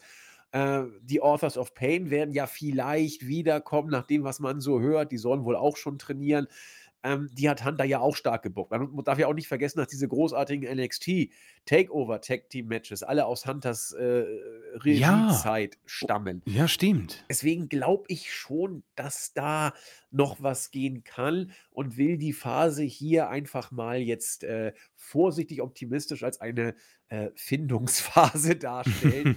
Denn, also ich, ich also es ist jetzt auf jeden Fall immer noch besser, als es zu Wins Zeit ja, war. Ja, ja, ja, ja, ja. Schon mal besser als nichts. Aber ich weiß, was du meinst, sagen wir es mal so. Ja, klar. Mhm.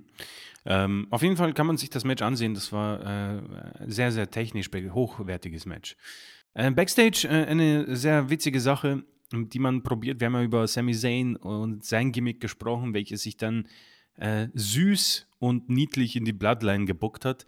So ähnlich macht man das mit R-Truth und Judgment Day. Also in, ich finde das insofern interessant, weil wir haben die abgeschwächte Version der Bloodline bei Judgment Day und wir haben die abgeschwächte Version von Sami Zayn mit R-Truth quasi.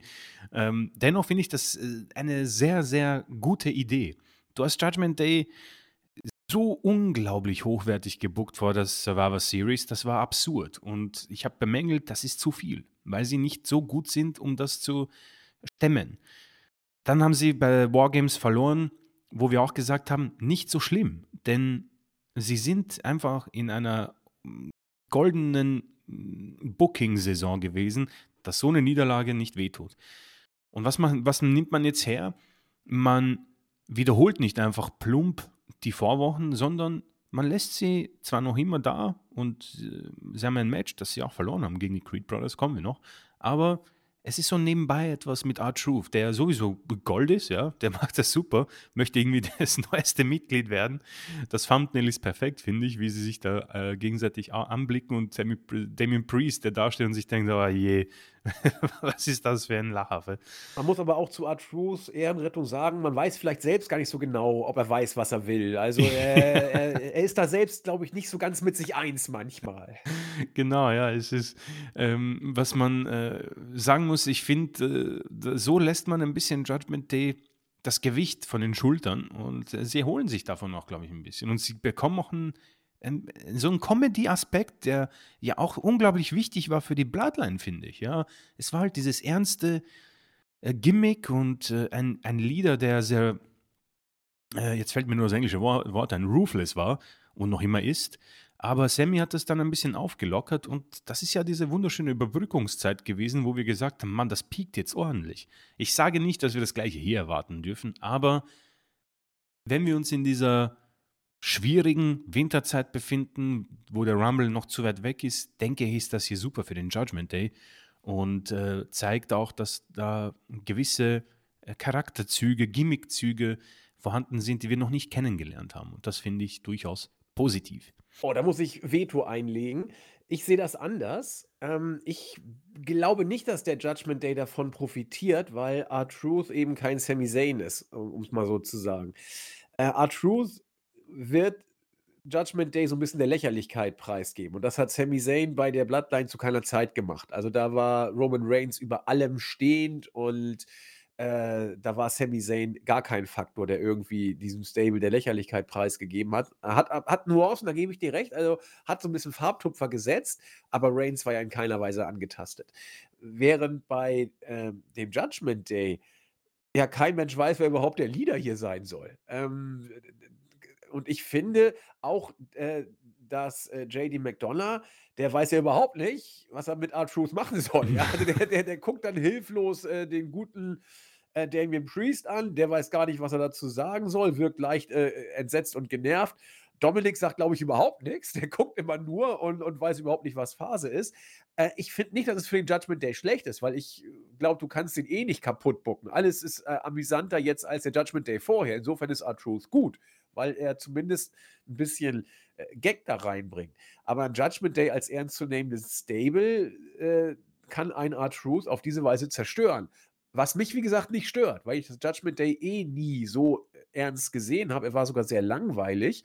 Ähm, aber das, was den Judgment Day stark gemacht hat, äh, Dominik und Rhea, äh, das wird dadurch nicht gekippt. Überhaupt nicht. Dominik kann da in dieser Comedy- und Selbstverarschungsrolle sogar noch ein Stück weit äh, Früchte oder Honig draus ziehen, vielleicht.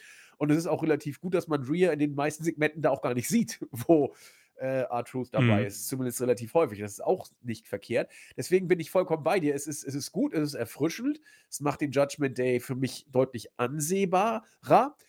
Ob es für den Judgment Day Booking technisch gut ist, da bin ich nicht ganz auf deiner Linie. Aber äh, ich will auch mal falsch liegen, deswegen hoffe ich, dass du am Ende recht hast. War ein Scherz, ich liege ja oft genug falsch, ja, aber äh, in diesem Fall sind wir sind überraschend häufig uns nicht einer Meinung, was ich auch sehr gut finde. Ja, ein bisschen, ein bisschen Abwechslung in, äh, im späten, äh, in der späten Jahreshälfte.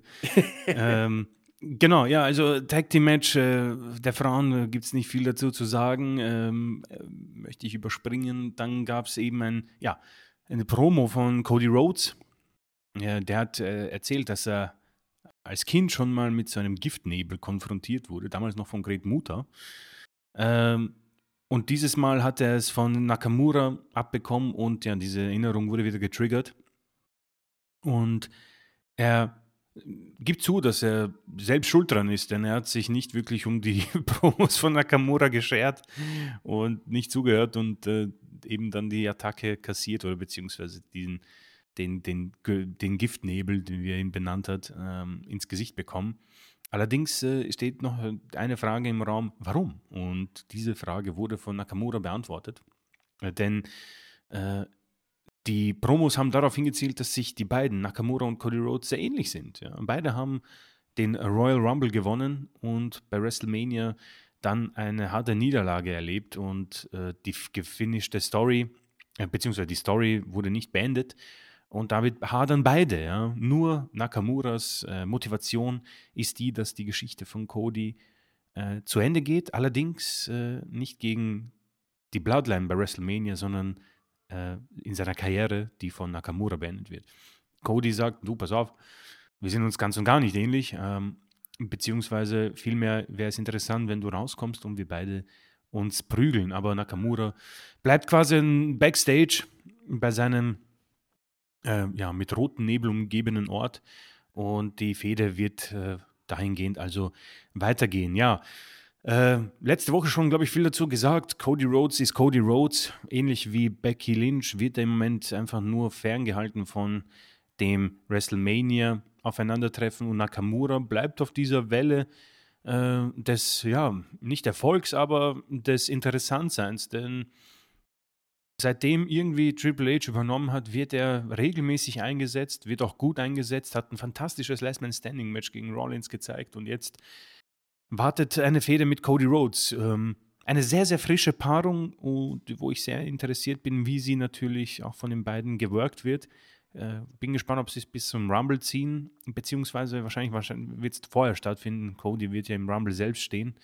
Aber das, das, der Ausgang ist natürlich hier äh, sehr offensichtlich und das wird vielleicht dem Match ein bisschen schaden, aber das werden wir sehen, wenn es soweit ist. Also eine Promo, die die Welt nicht her, quasi her, herumreißt oder neu äh, bewegen lässt. Aber ich finde, dass man Nakamura hier eigentlich sehr gut einsetzt, damit man Leute wie eben Rollins und äh, Cody Rhodes ein bisschen äh, überbrückt.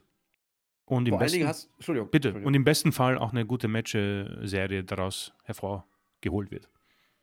Ja, vor allen Dingen ist es eigentlich von Nakamura sehr gut äh, inszeniert worden, dahingehend, ähm, das Match von Cody gegen Reigns, den zweiten Teil, aufzubauen. Denn Nakamura hat den Rumble gewonnen und nicht bei Mania sozusagen die Story beenden können und Cody auch nicht. So, jetzt könnte man, wenn man will, und das wird man auch bei Marks gut verkaufen können und bei Smart Marks wird man sagen, okay, das ist solides Storytelling. Äh, so, wer von beiden kriegt es denn jetzt hin? Richtung WrestleMania das nochmal hinzubekommen. Und dann ist Nakamura so eine Art Zwischenendgegner in Anführungszeichen. Finde ich, kannst du genauso erzählen. Es ist auch klar, wie das ausgeht. Und ich, es sollte auch idealiter keine Match-Serie werden. Also die Geschichte muss äh, bis zum Rumble abgearbeitet mhm. sein. Und dann muss man gucken, wenn Cody, ob er den Rumble nochmal gewinnt. Oh mein Gott, hoffentlich nicht. Aber kann ja sein. Dann hat man wieder äh, das Rückmatch zumindest safe ich halte es durchaus nicht für unmöglich, dass Cody zum zweiten Mal den Rumble auch, gewinnt, ja. um die Geschichte dann zu enden, zu enden. Und dann kommt er auch gestärkt dahin, weil er den anderen, der genauso fokussiert war, die Geschichte nochmal zu beenden, besiegt hat. So. Und äh, das ist in, in, in Sachen Big Picture Story für Cody Richtung Mania zu Reigns fast schon ideal dieses Storytelling. Und Nakamura bringt es ja auch gut rüber. Der ist ja in der besten Form überhaupt äh, ja. am, am Mic. Ich verstehe auch nicht, warum man ihn nicht schon die ganze Zeit so eingesetzt hat, aber meine Güte, er sollte ja Englisch reden, vollkommener Schwachsinn. Also auch das ist sehr, sehr klug, dass man äh, das jetzt mal weglässt. Und äh, die Promos sind gleich 10.000 Mal cooler als sonst. Also bin ich eigentlich sehr zufrieden, wie man das macht. Und ein Match finde ich auch gut. Zwei brauche ich ehrlich gesagt schon nicht mehr. Mhm. Ähm, und eigentlich muss es bis zum Rumble durch sein, ja. Und dann auch nicht nochmal weitergehen. Also nein, nein, nein, Cody, nein. Was nein. weiß ich, was er dann vorhat. also, äh, vielleicht, es kann ja auch sein, also versteht mich, es gab ja schon solche Sachen, dass man beim Rumble das Match hat und beide sind trotzdem im Rumble-Match. Es gab ja vorher schon solche Sachen. Ja. Aber äh, genauso wie du, ich denke mal, dass dann das bei Raw einfach erledigt. Ähm, Backstage wird Seth Rollins informiert, dass nächste Woche CM Punk seinen Raw-Vertrag unterzeichnen wird. Ronald sagt, du, ist mir, mir egal, was du machst. Ich möchte mit diesem Typen absolut nichts zu tun haben. Ich habe nämlich heute ein World Heavyweight Championship Match gegen Jeus und darauf bin ich fokussiert. Und auch eine kurze Konfrontation mit Jay ist auch in, ja, inszeniert worden. Beide haben gesagt, ja, äh, ich werde dich besiegen. Der andere hat zum anderen gesagt, ich werde dich besiegen. Und dann äh, haben sie sich einen Fistbump gegeben.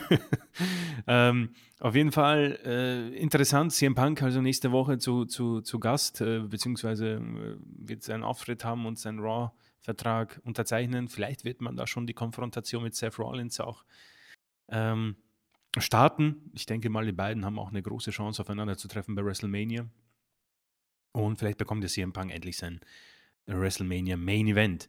Main Event ist ein super Stichwort, denn wir kommen zum letzten Match von der roten Gefahr, nämlich das World Heavyweight Championship Match zwischen Seth Rollins und Jey Uso. 23 Minuten und danach hat der Curbstomp zum Sieg geführt. Ähm, das war also Main Event Jey Uso und man muss sagen, Fans mitmachen mit bei ihm und es war auch ein sehr, sehr gutes Match. Ähm, Rollins natürlich, es ist das typische Rollins-Match, wenn das irgendwie bei Payback stattfindet, ähm, denke ich, macht es keinen Unterschied. So hat man es bei Raw gegeben und die Fans da mit einem guten Match versorgt. Ähm, und danach eben McIntyre, habe ich schon angesprochen, wie von mir verlangt, im Tanktop und Jeans, hat die beiden dann nochmal verprügelt und die Show dann äh, beendet.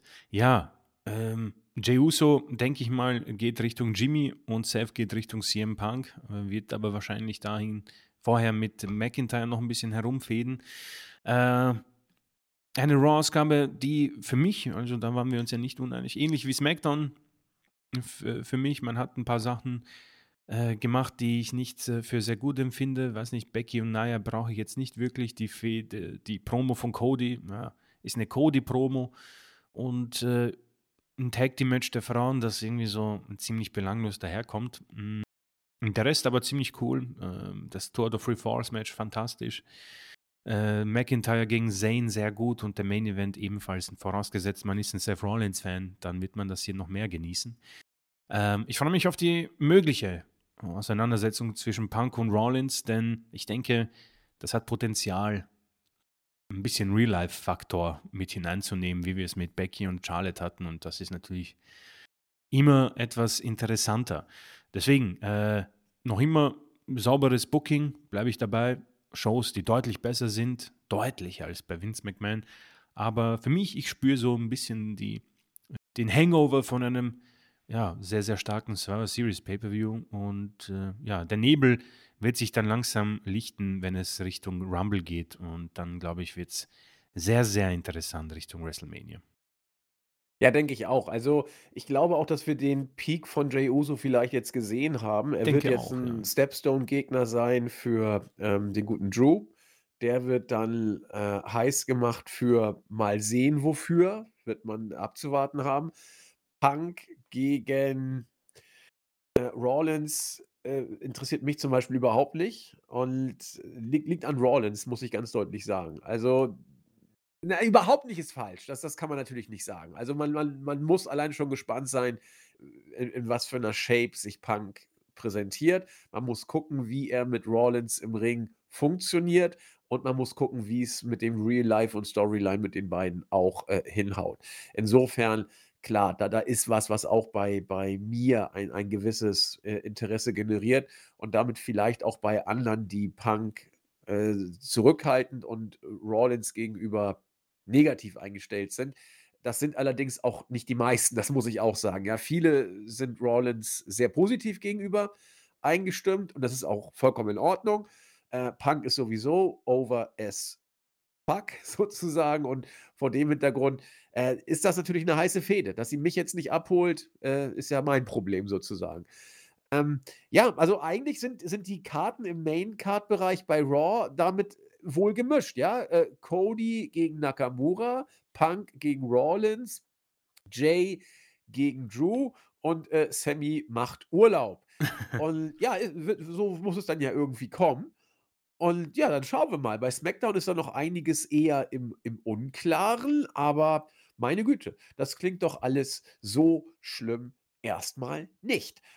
Und damit sind wir für diese Woche durch, was die Shows angeht. Wir machen ein paar User-Fragen und Grüße zum Abschluss. Auf der Startseite gab es diesmal nichts, dafür im Forum umso mehr. Ich grüße Paterico, der sich sehr, sehr gefreut hat und äh, dafür bedankt hat, dass wir seine Fragen so ausführlich beantwortet haben. Gleiches gilt für die rechte Hand des Teufels, der dann noch im Board etwas ausführlicher Stellung genommen hat und auch, äh, psychologische, äh, Gutachten über Chris und mich angestellt hat. Er äh, er glaubt auch, dass wir da, äh, vielleicht eine Therapie brauchen. Er würde sich bereit erklären, äh, da einen Therapieplatz zu engagieren, ein Aussteigeprogramm äh, für WWE missbrauchte sozusagen. Äh, er schlägt vor, das am besten in Wien durchzuführen, denn da wollte er schon immer mal hin äh, und meinte, Sigmund Freud hat es ja auch ganz gut da gefallen. Äh, ich habe übrigens damals tatsächlich vor zehn Jahren äh, sein, sein Büro besucht. Also, äh, ist ja ein Sigmund, tatsächlich? ja, ja, aber Sigmund Freud Museum, das ist ja ein Museum. Ja, ja. Und, und da war ich dann, fand ich, fand ich wirklich cool. Also, es ist ja wirklich so ein äh, kleines Ding, ist das ja letzten Endes nur mit so einem Wartezimmer und dann sein Büro und das war total gut. Äh, die Toilette war, glaube ich, äh, neu, also zumindest sah die irgendwie nicht so oldschool aus. Aber fand ich, fand ich echt geil. Also insofern, äh, die Rechte des Teufels wird uns eine Therapie von WWE-Aussteigern äh, finanzieren. Wir werden darauf zurückkommen. Herzlichen Dank. Der User mich hier seid gegrüßt und er würde interessieren, wie wir äh, es sehen, ob der Hype um Punk so lange halten wird wie bei Cody. Da bin ich aber schwierig und auf dem falschen Fuß erwischt, denn bei Punk kann der Hype sehr schnell zu Ende sein, wie wir gelernt haben, wenn er nach ein paar Wochen sagt, er hat keinen Bock mehr. Also, also ganz ehrlich, ich glaube tatsächlich nicht. Ich, aber ich habe bei Cody auch nicht geglaubt, dass er so lange hält, der Hype. Also jetzt ja anderthalb Jahre und äh, still going strong. Also bei Punk weiß ich nicht, ehrlich gesagt, ob er so lange seinen Overness-Faktor behalten kann. Ich schließe es nicht aus, glaube auch, dass es absolut möglich ist, aber wenn ich mich entscheiden müsste, würde ich sagen, anderthalb Jahre Punk, dieser Overhype, na, ich glaube nicht. Ich glaube, Punk wird sehr, sehr schnell zum Heel-Turn. Also, es sagt mir irgendwie mein Gefühl. Ich weiß nicht, was, was Chris dazu sagt. Also mit solchen Promos wird es relativ schnell abflachen. Also Ja. das, das mit sowas, glaube ich, brauchen sie nicht anfangen. Ähm, ich persönlich bin auch bei Cody sehr überrascht gewesen, aber ich, ich, ich glaube, ich kann es mir zusammenreimen, wa- warum es funktioniert. Er ist halt irgendwie so der so ein Posterboy für Amerika, glaube ich. Äh, da ist äh, CM Punk, glaube ich, nicht in der Kategorie zu finden. Ich denke, was WWE schaffen muss, ist tatsächlich einfach Punk ein paar Freiheiten zu geben, die trotzdem im PG sind und im, ja, äh, in den Richtlinien. Also ich bin mir nicht sicher, das, was ihn ja groß gemacht hat, war das auszusprechen, wofür viele eine ähm, Entlassungspapiere bekommen haben. Ja, die Segmente und alle haben wir, die, die sind jedem bekannt. Und das war auch relativ neu, weil der WWE-Fan wurde ja sehr äh, quasi erzogen und hat das bekommen und auch mh, wertgeschätzt, was man ihnen geliefert hat. Und Punk hat das dann durchrissen. Also dieses äh, Real Life in die Storylines mit hineinnehmen, die Pipe Bomb, die eigentlich Real Life war, nachdem er ja eigentlich die, äh, den Vertrag nicht unterzeichnet hat. Und das müsste man, diese, diese ähm, Ernte muss wieder stattfinden, weil das ist es ja um Punk. Äh, Ich denke mal, jedem ist bewusst, er ist nicht äh, im Ring nicht der beste Wrestler, aber die Matches sind verdammt gut, mit passenden Gegnern sogar sehr gut und Promos kann er. Ja. Das, ich habe auch schon, ich habe auch Nuancen davon in der letzten Woche ähm, auch gesehen. Nur der Inhalt, der war ordentlich in einem Käfig gesteckt und dieser muss äh, geöffnet werden, damit dieser Hype auch weiter anhält. Denn mit sowas, wenn er jetzt nächste Woche rauskommt und sagt, Mann, Leute, es ist so schön und, und bei, bei SmackDown war es so toll und ich bin, ich bin echt so froh, wieder hier zu sein. Mann, danke, dass ihr mich nicht vergessen habt. Dann, glaube ich, ist die Sache relativ schnell erledigt und er wird ein Generic Guy, wie, wie es WWE genügend hat. Also äh, deswegen, äh, das geht, wird ganz davon abhängig sein, was in dieser Klausel steht, wie er sich benehmen muss und ob er sich dran hält. Ja, sonst haben wir da tatsächlich ähm, schnell einen abf abfallenden Hype um Punk und Cody. Ja, hätte ich jetzt nicht so gesehen, aber äh, da hat er nicht so unrecht, denn er ist, er ist ho- hot, er ist ähm, over und wird die Story finishen bei WrestleMania. Ja.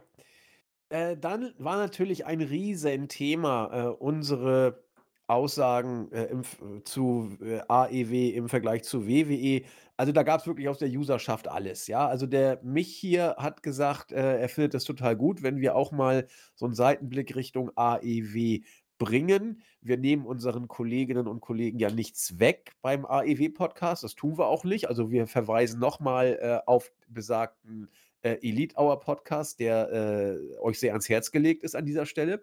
Äh, der User Razer sagte dem gegenüber, naja, also AEW wäre vielleicht nicht so gut beraten, alles auf das äh, wrestlerische In-Ring-Produkt zu setzen, sondern vielleicht sollte AEW mehr wie WWE sein und in Richtung Storytelling gehen. Das wird von vielen Usern anders gesehen.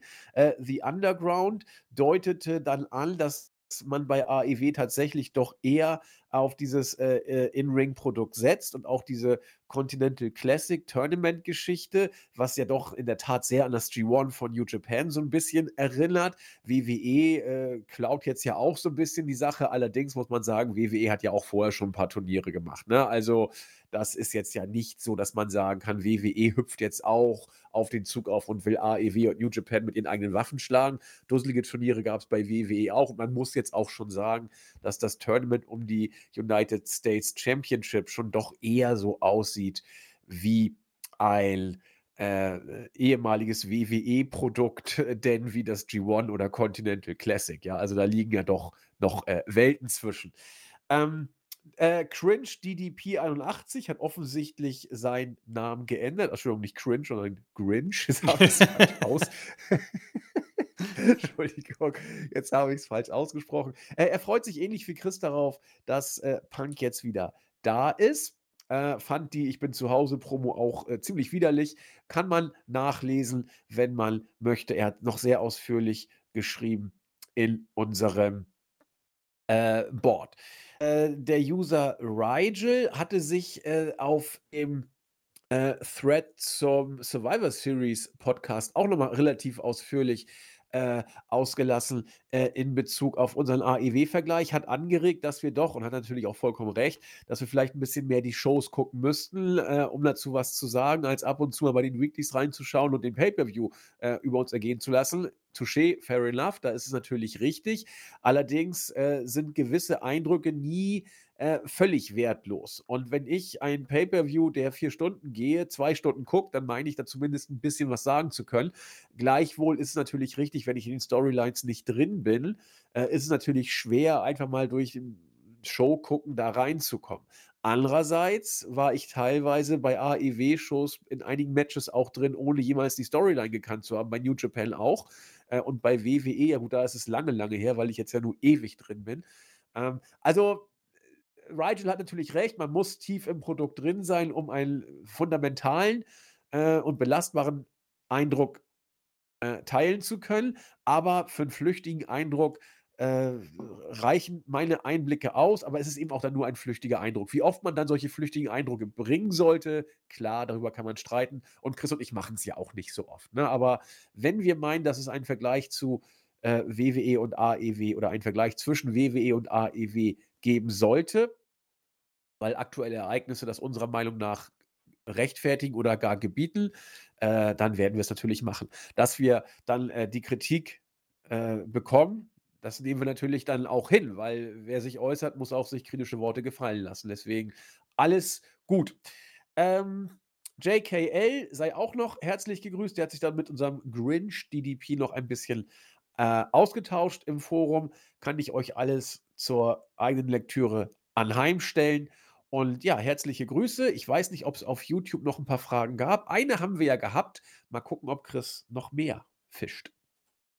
Äh, ja, also ich habe jetzt äh, YouTube auch äh, aktualisiert und neu wieder sortiert und äh, ganz oben steht folgende Frage von José Jack Mourinho: Wieso haben wir YouTube nicht gemacht? Ähm, ganz einfach zeitlich bedingt ist es entfallen, weil wir schon sehr fortgeschritten waren in der Zeit und bei YouTube gab es, glaube ich, sehr, sehr viele Kommentare und das hätte dann, glaube ich, den Rahmen gesprengt. Ähm, ich weiß gar nicht, ob wir es noch nachholen werden. Deswegen kommt da einfach mal eine Entschuldigung von uns ähm, und wir werden auf jeden Fall äh, uns bessern und äh, in den nächsten Wochen die User wieder mehr integrieren. Deswegen vielleicht nicht so schlecht, wenn man einfach die Fragen und die Kommentare kopiert von letzter Woche und in der neuesten Ausgabe in die Kommentarspalte einfügt. Aber Äh, deswegen, das ist, glaube ich, mal die Antwort, oder? Also es war jetzt nicht so, wir wollten jetzt nicht irgendwie absichtlich irgendwelche Sachen untergehen lassen. Nee, mach das gerne nochmal. Äh, wie Chris schon sagte, wir hatten ja beim Punk-Podcast ja wirklich verdammt viel äh, oder deutlich mehr Feedback als sonst. Und da konnten wir natürlich dann nicht drauf eingehen, weil es einfach zu viel war. Äh, unsere üblichen Verdächtigen, sag ich mal, unsere Stammhörerinnen und Hörer, die wissen ja, wer sie sind. Äh, macht gerne mal Copy-Paste und haut es dann nochmal neu rein in den neuen Podcast. Da gehen wir da auch nochmal drauf ein, ist ja vollkommen klar. Ähm, denn, und sagen wir, Gelegenheitshörerinnen und Hörer, die äh, nur zu großen Ereignissen posten, äh, klar, die, die sorgen dann für einen gewissen Verwässerungseffekt, aber die posten ja auch nicht so oft. Insofern ist das vielleicht, wie Chris sagte, schon ein diplomatischer Weg, ja. Äh, der User Oliver Sepp äh, hat Punks ähm, Off-Mic-Satz äh, hergenommen und äh, etwas ganz Deutliches gemacht. Wieso gehst du zur Arbeit? Ja, bei ihm geht es auch ums Geld. Also wir verstehen nicht, warum das jeder anspricht. Ähm, ja, so gesehen hat er vollkommen recht. Ähm, bei der Arbeit geht es wohl vielen um das Geld und äh, wer Glück hat, äh, hat Freude an dieser Arbeit. Ähm, Mr. Simon bedankt sich für die gute Unterhaltung. Äh, er findet das derzeitige WWE-Produkt relativ langweilig, was wahrscheinlich daran liegt, dass er mit Cody und den Judgment Day so gar nichts anfangen kann. Die Promo vom Punk fand er anbiedernd, äh, wenn man bedenkt, wie er sich in der Vergangenheit geäußert hat. Äh, aber vielleicht kommt er in Zukunft wieder rein, macht weiter so und liebe Grüße. Ähm, looking lame nach langer WWE-Abstinenz mal wieder einen Whip-In auf der Arbeit gehört. Okay. Anfangs verwundert äh, darüber, äh, er hat die Stimme von dir nicht erkannt. Habe ich auch gelesen. Klinge ich denn so anders im Vergleich zu früher? Fragen wir doch mal lange, äh, langjährige äh, UserInnen, ähm, klinge ich, kling ich so viel anders? Bitte mal ein Feedback geben. Also ich merke das ja nicht, ob ich mich im Laufe der Zeit verändere. Also ich klinge die letzten Wochen ein bisschen nasal, weil ich irgendwie eine blöde Erkältung nicht los oder wann klinge ich mal nicht nasal? Also äh, bitte Feedback, das interessiert mich tatsächlich auch. Ähm, also, er wird wahrscheinlich jetzt öfters reinhören. Der 21. ist im Kalender notiert und er versucht am Start zu sein. Ja, vielen, ja, vielen Dank. Alle, alle bitte auch, ja. 21. 21. Äh, Chris Mania und Live-Wochenendrückblick. Ja, Chris Mania Kalender muss ich einmal pro Podcast sagen, habe ich jetzt gesagt. äh, das Marketing ist natürlich äh, perfekt. Ja, wir sind so unterschwellig, das merkt man gar nicht, wie die Leute dann in Zwölfer rein den Kalender kaufen. Aber dazu kommt noch ein Kommentar, den fand ich eigentlich ganz süß. Ähm, Meister Propper hat das Ganze, glaube ich, perfekt zusammengefasst. Er hat gesagt, stabil. Ich denke auch, das, das kann man perfekt zusammenfassen, alles. Ähm, Michael oder Michelle Schmidt, ähm, guten Tag, habe gerade an diesem schönen und angenehmen kalten Sonntag den Podcast gehört. Ich finde eure fachmännische Meinung zu den einzelnen Themen immer wieder sehr interessant und höre euch gerne zu. Teile eure Liebe zu Damage Control. Jawohl, sehr, sehr gut. Ich kommentiere nur selten. Aber als einer von euch sagte, ich glaube, es war Chris, kauft unseren Kalender, wollte ich kurz was schreiben. Ich habe ihn als Trostpreis beim Tag Team Festival bekommen. Der beste Trostpreis und einzigste, den ich je bekommen habe. Danke, dass ihr uns immer so gut auf den Laufenden haltet. Liebe Grüße. Na bitte, also äh, da ist ein Kalender auf jeden Fall äh, zu einem User äh, gekommen. Da sind zwei Bezeichnungen drin, die ich äh, faszinierend finde. Eine habe ich oft gehört, eine noch nie. Er hat mich, äh, hat uns Fachmann genannt, haben wir noch nie gehört. da war ich auch überrascht. Äh, aber, aber, Trostpreis habe ich oft gehört, ja. Also das, das, das, sagt man mir nach. Also ich bin jetzt der Trostpreis. Ich bin immer der Letzte, der gewählt wird und solche Geschichten. Also ich bin der Trostpreis. Vielen Dank, das kommt mir doch sehr bekannt vor. Äh, und abschließend der User Dildappen. Äh, Leute, hey Leute, wieder mal eine super Ausgabe mit, äh, von euch war wieder ein Ohrenschmaus. Am Thema Punk kommt man ja leider nicht rum. Ui, er ist für mich wie Durchfall. Kein Mensch braucht ihn und keiner will es haben, aber, aber irgendwie die WWE. Äh, klar werden jetzt neue Storylines aufgebaut, aber genauso viel zerstört. Ich bin sehr gespannt, wann der erste Skandal kommt und wer oder weg ist, kann ich nicht, kann ja nicht lange dauern. Also dieser User äh, glaubt äh, nicht, dass es äh, dazu kommen könnte, sondern erwartet, wann es dazu kommen wird. Also erwartet den auf jeden Fall. Ja, ich denke, das war YouTube. Ich habe es nochmal aktualisiert. Das waren auf jeden Fall die äh, Kommentare in dieser Woche. Erneut ein großes Dankeschön. Und ja, wie gesagt, die aus der Vorwoche gerne nochmal in dieser Folge reinkopieren. Dann werden wir auf jeden Fall darauf eingehen. Genau. Glaube, Chris, damit haben wir auch alles, äh, schon erledigt. Es sei vielleicht noch angemerkt, dass wir den Podcast am Mittwoch aufgenommen haben. Das heißt, wenn er Donnerstag erscheint, ist die Wahrscheinlichkeit, also ich würde sagen, fast bei 100% dass irgendeine Bombe wieder in der Zwischenzeit hochgegangen ist. Also, äh, seht's uns nach. Ja, vielleicht ist Vince ja auch dann schon längst verhaftet oder zu US-Präsidenten gewählt worden. Also, da passiert ja meistens immer Beides ist möglich. Ja, wenn wenn wir einen Podcast aufnehmen. Ähm, insofern sehen wir bitten wir da schon mal um Nachsicht, wenn ihr dann schreibt: „Oh, seid ihr doof, das habt ihr wie konntet ihr das denn nicht wissen?“ Ja, weil es eben noch nicht passiert ist am Mittwoch um jetzt 20:39 wo wir aufnehmen. Und das andere, habe ich ja eben auch schon gesagt, äh, ich wiederhole das jetzt auch jedes Mal. Wir wissen zwar noch nicht genau, um welche Uhrzeit wir online gehen, ob wir um 19:00 oder 19:30 aber das werden wir euch auf jeden Fall noch sagen. Haltet die Augen und, äh, die Ohren im Podcast offen. Aber, äh, am 21., am Donnerstag ich will mal ganz kurz gucken, wie viele Wochen sind es denn noch weg? 2 oder 3? Ähm, es sind noch gute 2 Wochen, dann werden wir uns live hier zusammenfinden, um einen weihnachtlichen ja, vorweihnachtlichen Podcast und einen kleinen, äh, Blick auf das, äh, Wrestling-Jahr werfen. Ich hatte mal drüber nachgedacht, Chris, irgendwie fiel uns das, äh, mit den Jahresrückblicken immer gar nicht so leicht, den roten Faden da zu sehen. Also, diesmal ist es ziemlich einfach, finde ich. Also, äh, das ist mit Royal Rumble, Sami Zayn und solche Geschichten. Danach zog sich's bis Mania durch. Also, irgendwie habe ich das Gefühl, diesmal ist ein roter Faden über weite Strecken drin bei den Main Storylines. Gab auch viele interessante Sachen nebenbei. Also, ich freue mich drauf, zumal der Zack Attack ja auch zugegen sein wird. Also, erwartet jetzt nicht den, äh, äh, Hashtag der Woche Fachmann, erwartet nicht den fachmännischen Jahresrückblick. Ja, wir machen da sitzen da eher so trauter Runde zusammen, äh, werden auf die wichtigsten Sachen eingehen und das Wichtigste, äh, ihr seid dabei, ja? Wir interagieren mit euch, wenn ihr wollt. Stellt euch also stellt uns tausend Fragen, grätscht rein, ihr bestimmt sozusagen, äh, die Show. Wir sind Sklave eures Willens.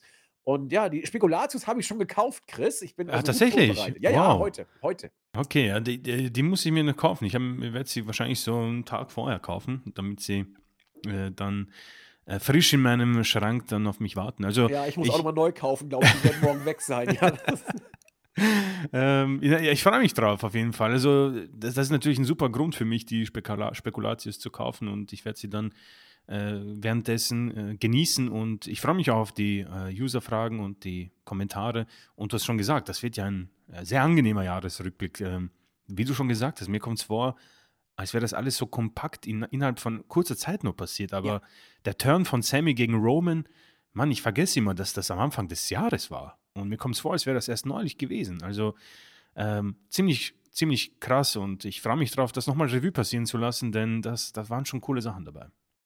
Ja, eigentlich müsste man sogar bei der Series, äh, Eigentlich schon, 2022 ja. das mache ich tatsächlich auch, weil, äh, dann dann musst du ja anfangen, wenn du das Rumble-Match erklären willst. Es geht ja gar nicht anders. Oder wenn du, äh, beim beim Rumble den den den Twist, der dann beim bei der Chamber war es ja das Match, das Sami hatte. Genau. Ähm, also, da wird man ja die ganze Bloodline-Story noch mal 'n bisschen aufleben. Äh, Julian wird auch extrem viel erzählen und und und unser Fake Julian ist ja auch dabei in der Regie. Der wird sich ja auch dann, wie wir ihn kennen, immer mal zu Wort melden. Also, das wird schon kuschelig.